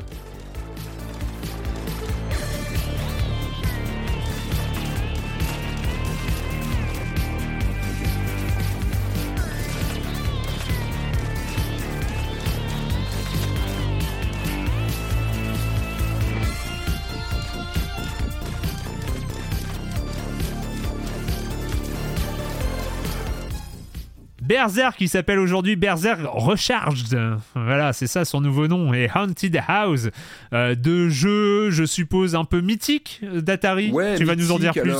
Alors, il se passe pas mal de choses chez Atari hein, ces temps-ci. Ouais, on voit ça. Euh, il y a eu un, un, changement de direction. C'est un certain Wade Rosen qui a repris les manettes, qui a l'air plutôt d'avoir des bonnes volontés. C'est vrai que la, la, boîte était beaucoup orientée NFT. Tu as un moment, on faisait une exploitation vraiment des licences sans faire grand grand chose. Et puis là, il y a eu, on, on en parle régulièrement dans les news, hein, il y a eu des acquisitions majeures. Il y a eu l'acquisition de Moby Games. Euh, qu'on connaît bien parce que c'est un petit peu le IMDB du jeu vidéo euh, qu'on utilise souvent. Il y a eu l'acquisition de Night Dive Studio, qui sont des, des vraiment des pointures des adaptations euh, rétro euh, et d'amélioration de, de jeux pour les ressortir aujourd'hui. Euh, Digital Eclipse, dont je parle à peu près toutes les semaines parce que parce qu'ils font un, un, boulot formidable de réédition et de, de, voilà, de ressortie de titres anciens, de valorisation du rétro. Atari, ils ont aussi acheté Antstream, qui est un, voilà, un service de, de, de, de, streaming de jeux, de jeux rétro. Ils ont aussi acquis, il n'y a pas très longtemps, ça parlera aux anciens, des catalogues Accolade, Microprose. Enfin voilà, il y a beaucoup d'activités. Ils ont sorti, ils ont ressorti une 2600 plus en console qui avale les, les cartouches d'époque. Donc voilà, pour dire que la licence, les licences sont exploitées avec plutôt des acquisitions intéressantes. Et puis, et puis, il y a une valorisation des, jeux, on va dire, du, lore Atari depuis, euh, qui est là depuis des décennies, euh, 50 ans, pour citer cette fameuse compilation euh, dont on parlait en, introduction. Euh, avec, je trouve, un, procédé qui est plutôt intéressant de la part d'Atari, c'est de confier euh, des grandes marques, des, titres historiques à des, à des petits studios indés. Et il y a toute une vague comme ça de... Il y a une gamme qui s'appelle Recharged, rechargé, bah, qui intègre des jeux comme Yars, Missile Command, Centipede, qui sont dispo depuis, ouais. depuis un petit moment maintenant, qui sont ressortis et qui sont vraiment des, des, des remasterisations, revisites modernes, euh, qui sont euh, plutôt, bah, ce sont des jeux essentiels, mais qui sont, qui sont faits plutôt avec classe. Enfin, il y a une élégance de ces jeux-là en termes de, de visuel, et c'est toujours des, en général des petits studios qui s'en occupent. Et puis là, donc deux titres euh, très intéressants. Donc Berserk, qui n'est pas un jeu Atari à la base, hein, c'était un jeu d'arcade de 1980 euh, qui était signé Stern Electronics. Euh, développé par un certain Alan McNeil, euh, qui a été racheté par Atari il n'y a pas très longtemps, le titre Berserk, parce que en fait il a été tellement connu lors de son portage sur Atari 2600 en cartouche. Il y a eu plusieurs portages plus ou moins évolués ensuite sur 5200. Enfin voilà, c'est un jeu qui a été en, très comment dire associé à l'imagerie Atari. Et c'est un jeu euh, assez essentiel. Les deux, deux, les deux jeux dont je vais vous parler là chez Atari, pourquoi j'en parle? Parce que ce sont des jeux majeurs dans l'histoire du jeu vidéo. Berserk, c'est du, c'est du, c'est un jeu qui marque beaucoup les esprits en 80 parce que lui, à l'époque, il se présente comme une sorte de, de mariage assez inédit à l'époque entre le jeu de shoot qu'on connaît déjà bien Ouais. et le jeu de labyrinthe avec ce personnage qui, qui déambule dans une base spatiale qui est, investi, qui est infesté de robots méchants et tueurs. Euh, avec euh, euh, des, des, des, niveaux comme ça, des, des, dizaines de milliers de salles qui sont générées euh, comme ça euh, à la volée, avec euh, des, du coup un, un côté labyrinthique. et un mode survie, c'est-à-dire qu'il faut, il faut faire du scoring. Le but, c'est de faire du scoring dans, dans, le jeu, de survivre le plus longtemps possible, avec ces, ces cartes qui sont infestés de robots et un timer parce que euh, au bout de quelques instants, euh, chaque carte est envahie par euh, un, un, monstrueux, un, monstre qui s'appelle Evil Auto, qui lui est incroyable. On peut pas le tuer, donc il nous pousse vers la sortie. Pour survivre, il faut s'en aller de la, de la, de la, de la, de la pièce en question. Donc on a une pression continue. Euh, c'est euh, ce jeu-là à l'époque un des premiers à utiliser la, des synthèses vocales, c'est-à-dire qu'il n'hésitait pas à te chambrer si tu sortais d'une d'une pièce en urgence parce que le gros méchant arrive et que si t'avais pas tué tous les robots avant, il te il te il te traitait de chicken. Euh, enfin c'est connu. il, a, marqué les esprits par cet emploi de la de la, de la synthèse vocale. Et il y avait déjà tout dans, dans Berserk à l'époque, c'est-à-dire que tu as des sensations de d'exploration, euh, l'esquive, se déplacer en l'espace. Euh, on avait déjà la, présence de vitres destructives, par exemple, qui, sont là. Enfin, il y avait déjà tout. C'est un titre qui va être majeur, qui va inspirer euh, des, classiques comme Robotron 84, euh, Smash TV, et puis même un certain Castle Wolfenstein par Silas Warner, qui le dira. En fait, il a l'idée de son jeu Wolfenstein en jouant, en découvrant donc Berserk en, arcade, et en se disant bah tiens, je vais reprendre ça avec un autre pitch, etc on peut dire que c'est l'arrière-arrière-grand-père de, Wolfenstein, de Doom, enfin de jeux qu'on adore aujourd'hui. Et effectivement, moi, Berserk, je trouve qu'il y a une épure des sensations. Euh, il y, a, vraiment un ressenti qui est universel par le temps. Et je trouve ça incroyable de se dire qu'un titre comme ça, pour moi, il n'a pas vieilli dans ses mécaniques. Alors oui, visuellement, la borne d'arcade de 80, elle est marquée. Euh, ces pauvres digites vocales sont crachotantes, mais il y a une impulsion de survie euh, dedans qui qui est absolument inoxydable et qu'on ressent toujours. Donc là, dans ce dans ce Berserk Recharge, eh ben on retrouve euh, l'idée, c'est d'avoir euh, donc le studio qui a travaillé dessus, c'est Sneaky Box, qui est euh, bah, un petit studio qui, qui, a travaillé sur ce, cette refonte de Berserk. L'idée, c'est toujours de ne pas complètement casser la mécanique, c'est qu'on retrouve le jeu d'origine avec son tempo, ses mécaniques, c'est inchangé au niveau de son, de son essence même. Par contre, évidemment, on a un nouveau design visuel qui est un peu cheap, on va pas se mentir. Il y a un petit côté un peu clinquant, un peu Tron euh, cheap, qui est pas forcément à tomber par terre. Oui, c'est ça, c'est très néon, euh, voilà. Très néon, un peu kitschos, hein, on, va, on va pas se cacher. Par contre, il y a, aussi des mécaniques qui sont un petit peu nettoyées. C'est que là, on est vraiment sur. Moi, j'y joue, sur Switch et c'est un vrai bonheur parce qu'on a, ces mécaniques dans le côté euh, euh, jeu portable. On, a vraiment l'appréhension twin stick shooter, c'est-à-dire qu'on a hmm. le déplacement du personnage avec le stick de, gauche, l'orientation euh, des tirs parce qu'on se défend. On est ce, personnage avec son tir, son laser qui va pouvoir planter les, robots dans les pièces qui sont évidemment de plus en plus costauds au fur et à mesure de la progression. Euh, donc on a cette mécanique qui fonctionne bien, je trouve, avec le twin stick euh, shooter. On a, et c'est aussi un fil rouge de ces, euh, de ces révisions par des différents studios, des modes additionnels. C'est-à-dire que là, en dehors du mode arcade d'origine, qui est vraiment un mode survie, euh, endurance, on va dire, sur la durée, c'est la borne d'arcade d'origine. On a des modes défis avec des scénarios, euh, euh, un nombre défini de, d'ennemis à, abattre, par exemple, avec comme ça une surenchère du nombre de, d'ennemis à, à, contenir pour survivre. voilà, on n'a rien d'extraordinaire dans, dans, le côté refonte. Même visuellement, je trouve que c'est pas non plus plus joyeux que ça. Par contre, je trouve que il est incroyable en termes de sensations. Comme je disais, il y a une forme d'épure. Moi, je retrouve des choses de Doom dedans. Euh, on hmm. sent que c'est l'arrière, arrière, arrière grand-père de, ces jeux-là. Et incroyablement, c'est vrai qu'il il est pas très beau. Par contre, il est confortable à jouer. C'est aussi ça la, valeur ajoutée de ce, cette ressortie, c'est qu'il est très proche de l'original dans les sensations et je trouve que il confirme haut la main ce qu'avait de, comme fulgurance ce titre à l'époque. Euh, avec euh, cette. Euh, moi, j'ai passé un temps fou déjà dessus. Enfin, il y a ce côté Switch que tu as avec toi tout le temps, et ce, ce côté addictif. On en parlait tout à l'heure pour Astral Ascent, et ça, je le, je le ressens aussi sur ce jeu-là, sur le gameplay pur. Ouais des pures sensations de gameplay où il y a très peu finalement là même là le, le côté enjolivé il est ouais c'est pas très beau c'est un peu kitsch donc c'est pas ça qui te fait revenir ce sont des vraies sensations de de se planquer, l'esquive, la rapidité, t'as un petit dash pour aller plus vite, que tu peux retirer, hein. il y a plein de modes de jeu un petit peu hardcore où tu retires ces bonus que tu attrapes qui vont te donner un, flingue un petit peu plus euh, puissant, un, rayon laser ou un, un, champ de pistolet qui, ou un genre un fusil à pompe qui te permet d'abattre plusieurs ennemis euh, différents. Pareil, il n'y a pas une diversité folle d'ennemis, d'avoir trois, quatre, euh, euh, quatre figures différents qui sont un petit, qui peuvent gagner en difficulté, mais rien d'extraordinaire. Par contre, des sensations qui sont inoxydables.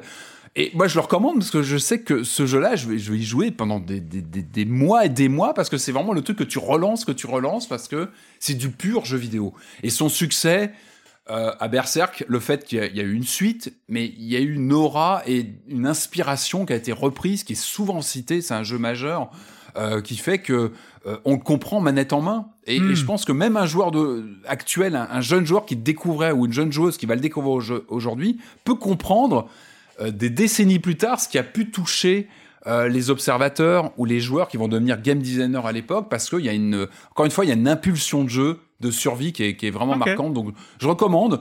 C'est pas révolutionnaire comme revisite, mais c'est confortable. Et il est disponible, il est disponible à une dizaine d'euros, euh, sur, PC, PC et Switch. Et, sur, et, à peu près toutes les consoles. Ah oui, d'accord. Sur ah PlayStation, sur, sur Xbox. Euh, donc vraiment, moi je recommande. Et alors, encore une fois, c'est Berserk en lui-même qui, qui, est assez extraordinaire. Et alors la maison hantée. Alors ça c'est intéressant. Pourquoi j'en parle, c'est que les deux sont deux cas de figure radicalement différents. Berserk, comme je, le disais, finalement le code est très proche en dehors de cet enjolivement euh, très très très euh, un peu clinquant visuellement, mais on est sur les mêmes codes de jeu. Le jeu quasiment reprend à l'identique dans ses mécaniques. Là sur Haunted House, on est vraiment sur une revisite euh, de, de, du titre euh, majeur aussi, parce qu'on est sur un jeu de 82 qui était à l'époque signé James Andresen, qui, alors, lui est quand même considéré accessoirement comme un des fondateurs du survival horror, et à juste titre, c'est un des premiers jeux euh, ambiance horrifique sur, euh, sur la Atari 2600, donc je le disais tout à l'heure, l'Atari 2600 c'est pas le grand soir en termes de, de livret graphique, c'est très basique, mais justement, justement. Le grand soir. J'adore l'idée du grand soir. parce que on faisait pas grand chose à l'époque, et c'est d'autant plus euh, gratifiant quand on arrive à créer une ambiance, une atmosphère, et Haunted House avec quelques pixels. Et là, on parle vraiment de quelques pixels. Hein. On est parvenait à créer quelque chose avec une ambiance très stylisée. Et puis cette, euh, euh, c'est comment dire cette histoire de personnage qui était représenté par deux yeux euh, qui se baladaient dans, dans le noir dans une maison à explorer pour trouver des trésors etc et une gestion de la lumière aussi autour de soi. Enfin c'était complètement nouveau. C'est un titre qui a eu des remakes. Moi j'ai une version Wii qui doit être quelque part que j'ai pas sous la main là, mais qui, qui était ressortie qui était pas très jolie hein, c'était pas pas génial mais en tout cas qui reprenait le principe aussi d'explorer comme ça une maison avec un petit inventaire, euh, ça aussi c'était assez nouveau. Euh, ça venait de, du, du, jeu Adventure. Donc voilà, pour dire que c'était vraiment un de ces, ces titres piliers de la, de l'Atari 2600, l'époque où en fait des genres naissaient. C'est ouais. pareil anodin, mais euh, le, là on a vraiment les pré pré pré prémices du survival horror qui apparaissaient comme ça. Donc euh, personnage très faible qui était qui savait à peine se défendre, euh, des objets à gérer, euh, un environnement hostile euh, des ennemis à esquiver la plupart du temps. Donc voilà, on avait quelque chose comme ça qui, qui commençait un peu à cristalliser ce qui allait devenir le Survival Horror. Euh, donc, aujourd'hui, nouvelle revisite de Haunted House. Alors cette fois, c'est le studio, je crois que c'est un studio brésilien, euh, Orbit Studio, qui a travaillé dessus. Et alors là, ce qui est intéressant, c'est que euh, ils prennent le, plusieurs twists. Alors déjà, de mise en scène, c'est-à-dire qu'on est sur de la 3D isométrique. Et la 3D isométrique, c'est la vie. On adore la 3D isométrique. ce côté vintage, euh, qui est plutôt, en plus, qui est plutôt euh, économique. C'est-à-dire qu'on peut donner une sensation de 3D, euh, finalement, avec peu de, de, de coûts en termes de ressources et de, et de, de voilà, de, de, de mise en place. Et puis le, le, le comment dire l'autre twist c'est le côté roguelite du jeu. Donc on retrouve ah ouais. euh, l'idée euh, d'une euh, là on est une, une bande de petits personnages qui vont explorer la fameuse maison hantée et je crois que c'est le héros du, du Haunted House original qui a récupéré plein de, de, de, de trésors et d'artefacts dans sa maison et puis évidemment ça tourne mal et je crois que c'est sa nièce qui ramène tous ses petits copains et va, va, va, va comment dire, se lancer à la poursuite de, ce, de cet oncle disparu dans la, dans la maison de, de l'horreur. Euh, alors, ce qui est intéressant, c'est qu'on on est donc dans une visualisation 3D isométrique euh, avec euh, ce côté roguelite, avec euh, donc un titre dans lequel on va très souvent mourir, mais dans lequel on va récupérer euh, des, des euh, comment dire des pièces, on va augmenter euh, nos capacités peu à peu sur la durée. Ah oui, d'accord. On va aussi peu à peu re euh, comment dire, restaurer la maison. On va, voilà, en tout cas, voilà, Hmm. en jouant sur des petites séquences comme ça, on va euh, aussi creuser une expérience sur le plus long terme. Et ça, c'est plutôt, plutôt intéressant. Donc, comment ça se passe? On est projeté, on a un personnage à la base, et puis peu à peu, on va en débloquer d'autres, parce que c'est toute une bande de, de, de petits, euh, petits gamins qui veulent euh, explorer cette maison. Euh, on est projeté dans cette euh, vue 3D isométrique avec dans chaque pièce en gros une sorte de, de, de, défi qui va qui va être de par exemple de récupérer une idole cachée. Il faut ouvrir plein de coffres la trouver puis la poser sur une table donnée pour euh, euh, trucider tous les ennemis parce qu'évidemment il y a les ennemis. Là on retrouve les dynamiques du jeu originel de la de l'Atari 2600 euh, un autre défi, ça va être de, de, de survivre une minute, c'est pas le plus compliqué. Un autre, ça va être de tuer tous les ennemis euh, de, de la pièce. Donc voilà, on a différents euh, euh, cas de figure comme ça qui vont être évidemment qui vont revenir. Il y a un côté répétitif Ouais. évidemment dans ce genre de jeu qu'on retrouve euh, très très euh, très très rapidement. Mais ce qui est intéressant, c'est que en dépit de cette vision 3D isométrique, moi déjà j'aime bien le, le, le design. Je trouve que la direction artistique est plutôt jolie. Euh, j'aime bien le sound design aussi. Il y a plein de petits. euh, il y a un côté très borne d'arcade. Euh, ça scintille visuellement. T'as des t'as des petits bruits dans tous les sens. Je trouve qu'il est visuellement plutôt plutôt intéressant. Plus beau, je trouve que le, la version Wii de l'époque était un petit peu, qui faisait un peu jeu flash, sans être méchant, mais, vraiment mais, il y avait du, mais coup, il y a, il y a- il y a quand même peu de points communs avec le Haunted House Atari. Alors, alors justement, dans la mise en scène, non, parce qu'on est sur la 3D isométrique et on est vraiment sur des mécaniques avec comme ça des, des, des, des arènes avec Ouais. différentes typologies, des boss aussi qui sont, pas, qui sont, qui sont assez, assez vénères, qui sont pas évidents. Euh, non, je trouve, en revanche, ce qu'on retrouve, ce sont les sensations de l'époque, euh, l'esprit, euh, un peu, c'était presque un, un jeu de stealth, de- d'infiltration avant l'heure, où il fallait être très discret, faire attention à pas se faire repérer, et ça, on le retrouve. C'est-à-dire qu'il arrive à recréer ce stress de, tu as une lampe, je l'ai pas précisé, c'est important, on a une lampe torche magique qui nous permet euh, bah, de nous repérer dans l'espace, c'est pas rien, parce qu'effectivement, on a cette problématique d'explorer un univers qui est, euh, bah, les, pièces sont dans le noir, donc il faut, il faut, il faut trouver son chemin. Et évidemment, il y a des objets qui cassent. Et quand on, on fait tomber un objet, bah, on fait du bruit, on voit une onde de choc et ça réveille évidemment les ennemis autour. Donc il faut gérer, essayer d'allumer un peu son, sa lampe torche autour de soi et la réteindre, c'est-à-dire repérer un petit peu l'environnement et, euh, et réteindre pour pas se faire trop, trop repérer. Et puis cette lampe torche permet aussi d'attaquer les ennemis. Elle permet de, de, ah, mais de c'est retirer points en de vie. fait. C'est, euh, ça clairement. passe à Alan Wake et à, Il à est- Invited de- d'Octavie Navarro un peu dans, l'esprit. Il est là le vrai Alan Wake 3, si vous le voulez, il est là clairement en substance. Ce que je veux dire, c'est qu'on retrouve les sensations. La mise en scène est complètement différente, mais on sent que ces gens-là ont, ont essayé de capter ce qu'était euh, Haunted House, le côté visionnaire du, du stealth, euh, le survival, parce qu'on stresse pas mal, on fait vraiment gaffe à ce qu'on fait. Euh, L'infiltration euh, est bien là, donc ça, je trouve que ça fait plaisir de de- d'avoir la peur de se repérer dans l'environnement et de pas faire tomber les choses. On fait attention à soi Mm. et à, à son- à sa gestion euh, euh, de, de l'univers. Il y a un côté fan service. On est en pleine célébration Atari, enfin c'est l'année dernière, mais bon là on peut récupérer des cartouches Atari 2600. Euh, dans ce côté rock, dans la maison au début, il y a un hub avec un collectionneur qui nous donne des goodies parce qu'on retrouve des, des, des cartouches. il nous- Bon bref, je vous passe les détails. On a du fan service Atari, ça fait plaisir.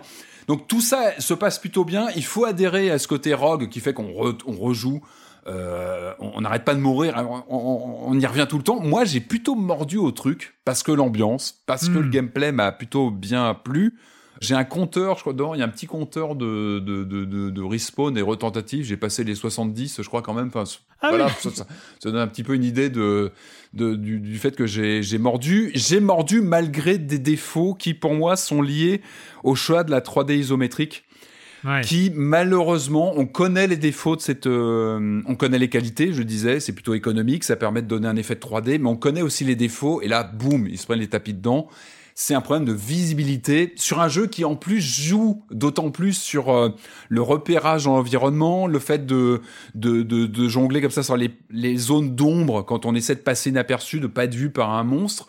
Le problème, c'est qu'on tombe dans ces euh, dans ces problèmes de, vraiment de, de repérage dans l'environnement qui deviennent dramatiques quand on est dans un quand on passe en mode fight en fait quand on vraiment on a un ennemi qui nous a repéré donc là on essaie vraiment de lutter ou de de, de, de répondre en fait pour survivre. Et là là c'est très très dur. Les combats se, je trouve sont très mal gérés avec cette 3D isométrique. On n'est pas à l'aise du tout.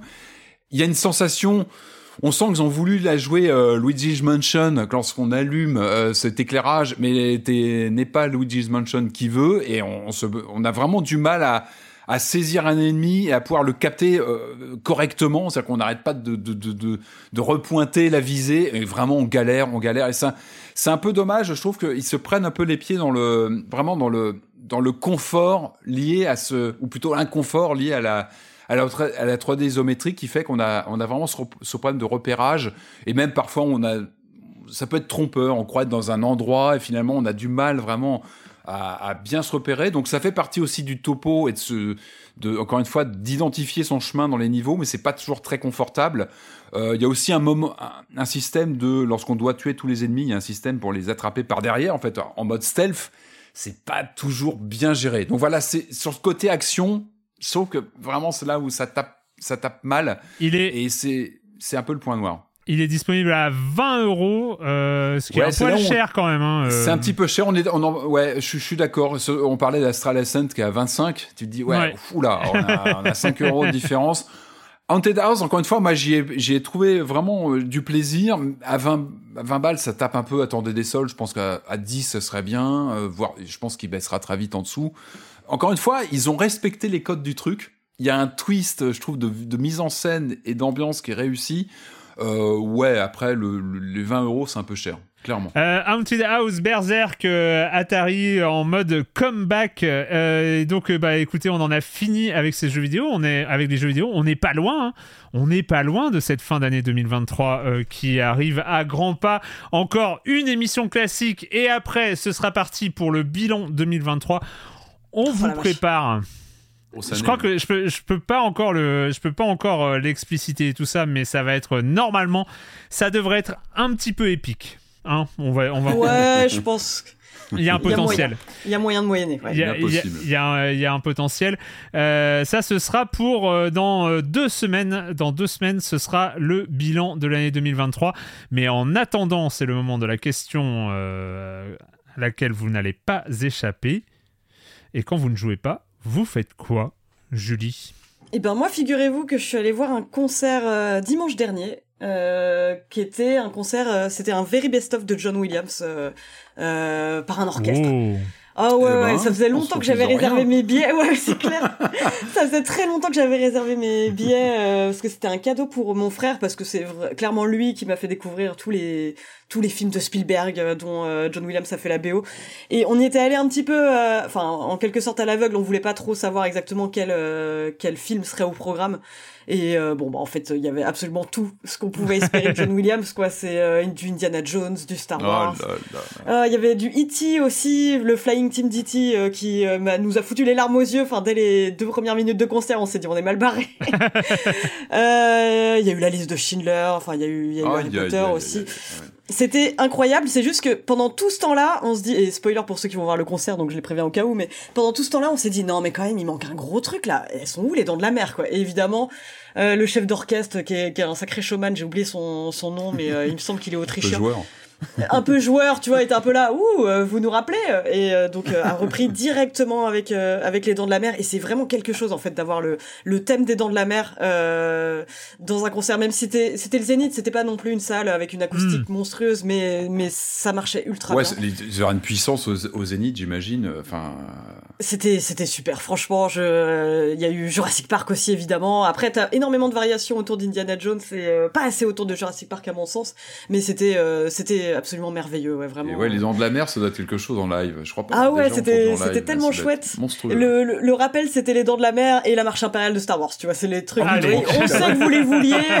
Allez, c'est bon, c'est parti. Et ouais, j'avais des j'avais des frissons, mais surtout un mais, mais un sourire enfantin pendant mais je te deux heures. Tellement. Quoi. Mais c'est nous, enfin c'est notre enfin c'est notre vie quoi. Ces musiques, elles ont bah, tellement voilà, rythmé ça. notre enfance, notre bah toute notre vie. Enfin moi, je les écoute encore. Euh, Pareil, euh, de manière ouais, un peu monomaniaque, tu vois. Enfin, et je pense qu'on est une génération, ouais, c'est l'histoire de notre vie, quoi, ces, ces musiques-là. C'est incroyable. Ah, puis c'était extra parce que tu voyais vraiment le côté euh, transgénérationnel. T'avais beaucoup de parents ouais. qui étaient là avec leurs enfants et tu sais qui leur disaient là c'est Jurassic Park et tout. et puis les enfants qui lèvent la tête de leur téléphone en mode ah oui ça y est ça y est c'est bon c'est le film que j'attendais. Quoi ça pas et... reconnu Il faut refaire toute l'éducation c'est pas possible. Ah non mais là en plus c'est c'est genre t'as les deux premières notes, faut quand même y aller pour reconnaître. C'était vraiment. Est-ce qu'il y en a que t'as pas reconnu Est-ce qu'il y avait un peu des. des Alors oui, euh, justement, le, le, tout premier morceau, on était là, mais ça nous dit quelque chose. C'est clairement du John Williams, et c'était l'ouverture des Jeux Olympiques de je sais plus quelle année. Ah Celui-là, je l'avais pas, mais par contre pour le reste, ouais, tu reconnais assez vite quand même. C'était c'était génial, vraiment. Cool.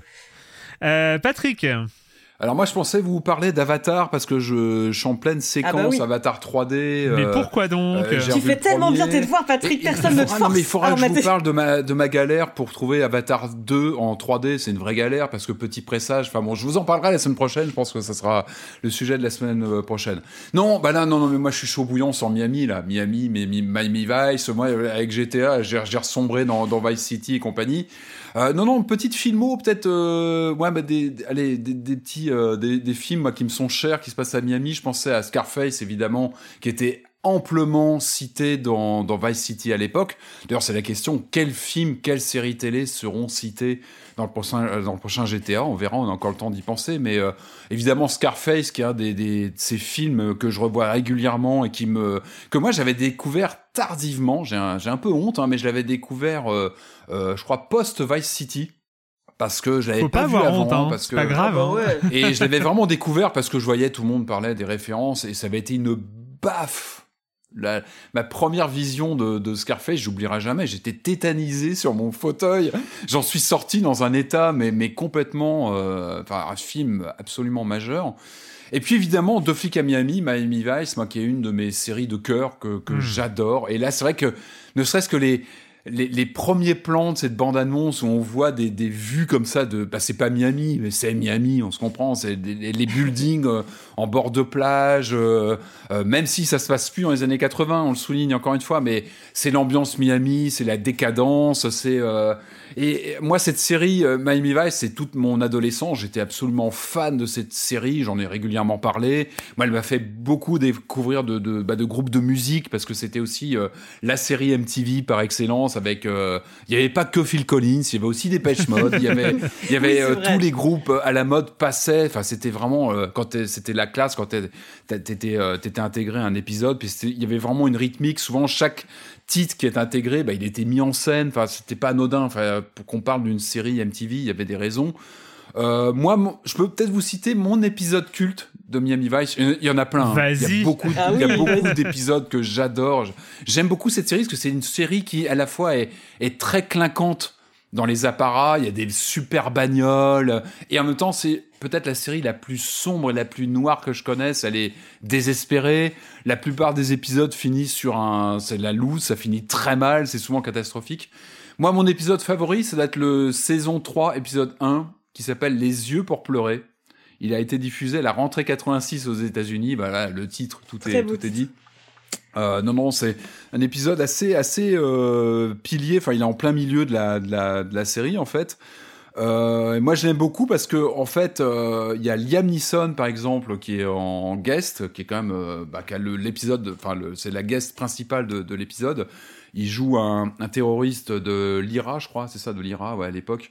Euh, de l'Irlande qui, qui, qui, qui, est à Miami, donc pour des projets évidemment funestes. C'est un épisode majeur parce que Liam Neeson, déjà, enfin le, le, type dégage euh, déjà une aura. Il est encore tout jeune, enfin il est vraiment au début de sa carrière. Il est post euh, Bounty, il date deux ans après The Bounty où il était déjà présent, cet excellent film des années 80. Euh, c'est un épisode euh, qui est d'une noirceur absolue. C'est quand même l'épisode aussi où la Ferrari Daytona de Sonic Rocket explose. C'est-à-dire qu'il y a un changement. C'est pour ça qu'après, il passe à la Ferrari euh, Testarossa. Et quand on, connaît les coulisses, c'est Ferrari eux-mêmes qui ne voulaient plus de, la Daytona noire parce que je crois que c'était pas un modèle officiel. Et je crois que c'est Ferrari eux-mêmes qui ont dit non, non, vous arrêtez que cette bagnole-là, on va vous donner une Ferrari Daytona, euh, euh, une Ferrari Testarossa blanche pour qu'elle se voit pendant les tournages de nuit.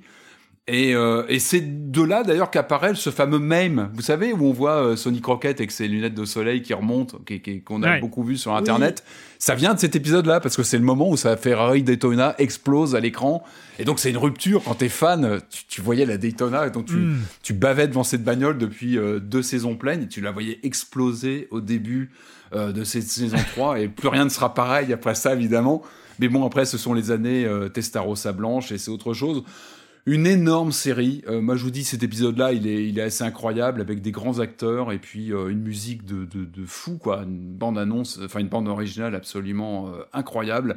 Et une série qui était assez, je pense, visionnaire, pionnière sur bah, une série télé qui était plus dans le, dans le côté comique, un peu esbrouf. Non, c'était noir, sombre. Et bah là, concrètement, cet épisode-là, t'en sors pas complètement indemne parce qu'il abordait en plus des sujets d'actualité qui, qui, qui, étaient assez, assez difficiles. Et euh, voilà, saison 3, épisode 1, c'est vraiment un de mes épisodes de cœur. Et, euh, mais il y en a tellement. Grande, grande série. Alors cette semaine, euh, bah, cette semaine, j'ai écouté, j'ai parcouru un peu la discographie de mon invité de la semaine prochaine. Parce qu'en fait bah je, je, je, connaissais pas trop ce qu'il avait fait euh, en, en, tant que liquide donc en, tant, en tant que rappeur. Et on n'en parle pas trop pendant l'émission. Donc euh, on évoque un peu euh, son parcours etc évidemment. Mais juste pour dire que voilà je me, je me suis vraiment j'ai pris beaucoup de plaisir à, me balader dans sa discographie.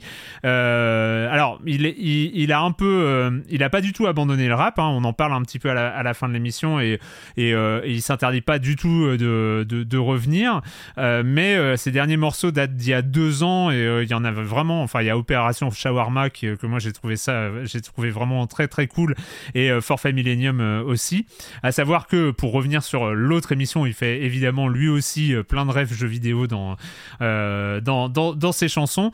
Et il y a ces morceaux un, un, peu plus vieux aussi. Alors tout est disponible sur la chaîne de son label Mutant Ninja Record où euh, on trouve aussi euh, tous les OST euh, des, des, des, jeux Dotemu, hein, donc des Tortues Ninja et de Street of Rage 4, donc, donc qui sont là. Et d'ailleurs, on a tout un moment où on parle hein, de la de l'OST de, de, des Tortues Ninja pendant l'entretien, mais ça ce sera pour la semaine prochaine.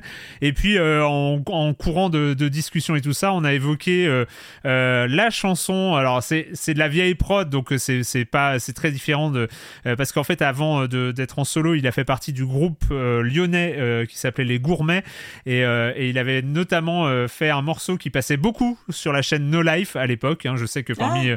nos auditrices et auditeurs, il y avait il y, a, il y avait il y a beaucoup de gens qui ont qui se sont nourris à No Life et No Life en fait était aussi une chaîne musicale qui passait beaucoup de productions françaises parce qu'il y avait mais il passait pas les prods françaises qui étaient les prods de quota parce que voilà mm. quand tu étais chaîne musicale tu eux, ils allaient chercher euh, les indépendants et tout ça. Et il y a un morceau euh, donc de, des gourmets en, fait c'était un morceau de 2080 featuring les gourmets euh, qui passait énormément, un clip qui passait pas mal sur No Life et qui s'appelait Fatality. Et là c'est un, morceau pur pur jeu vidéo avec on retrouve 2080 donc c'était il y a 13 ans déjà un morceau de morceau de 2010. mais mais voilà très morceau morceau très cool qui est qui est un morceau de l'époque mais euh, mais qui est encore encore marrant et euh, c'est c'est marrant. Je me souvenais l'avoir euh, l'avoir croisé à l'époque à l'époque sur No Life.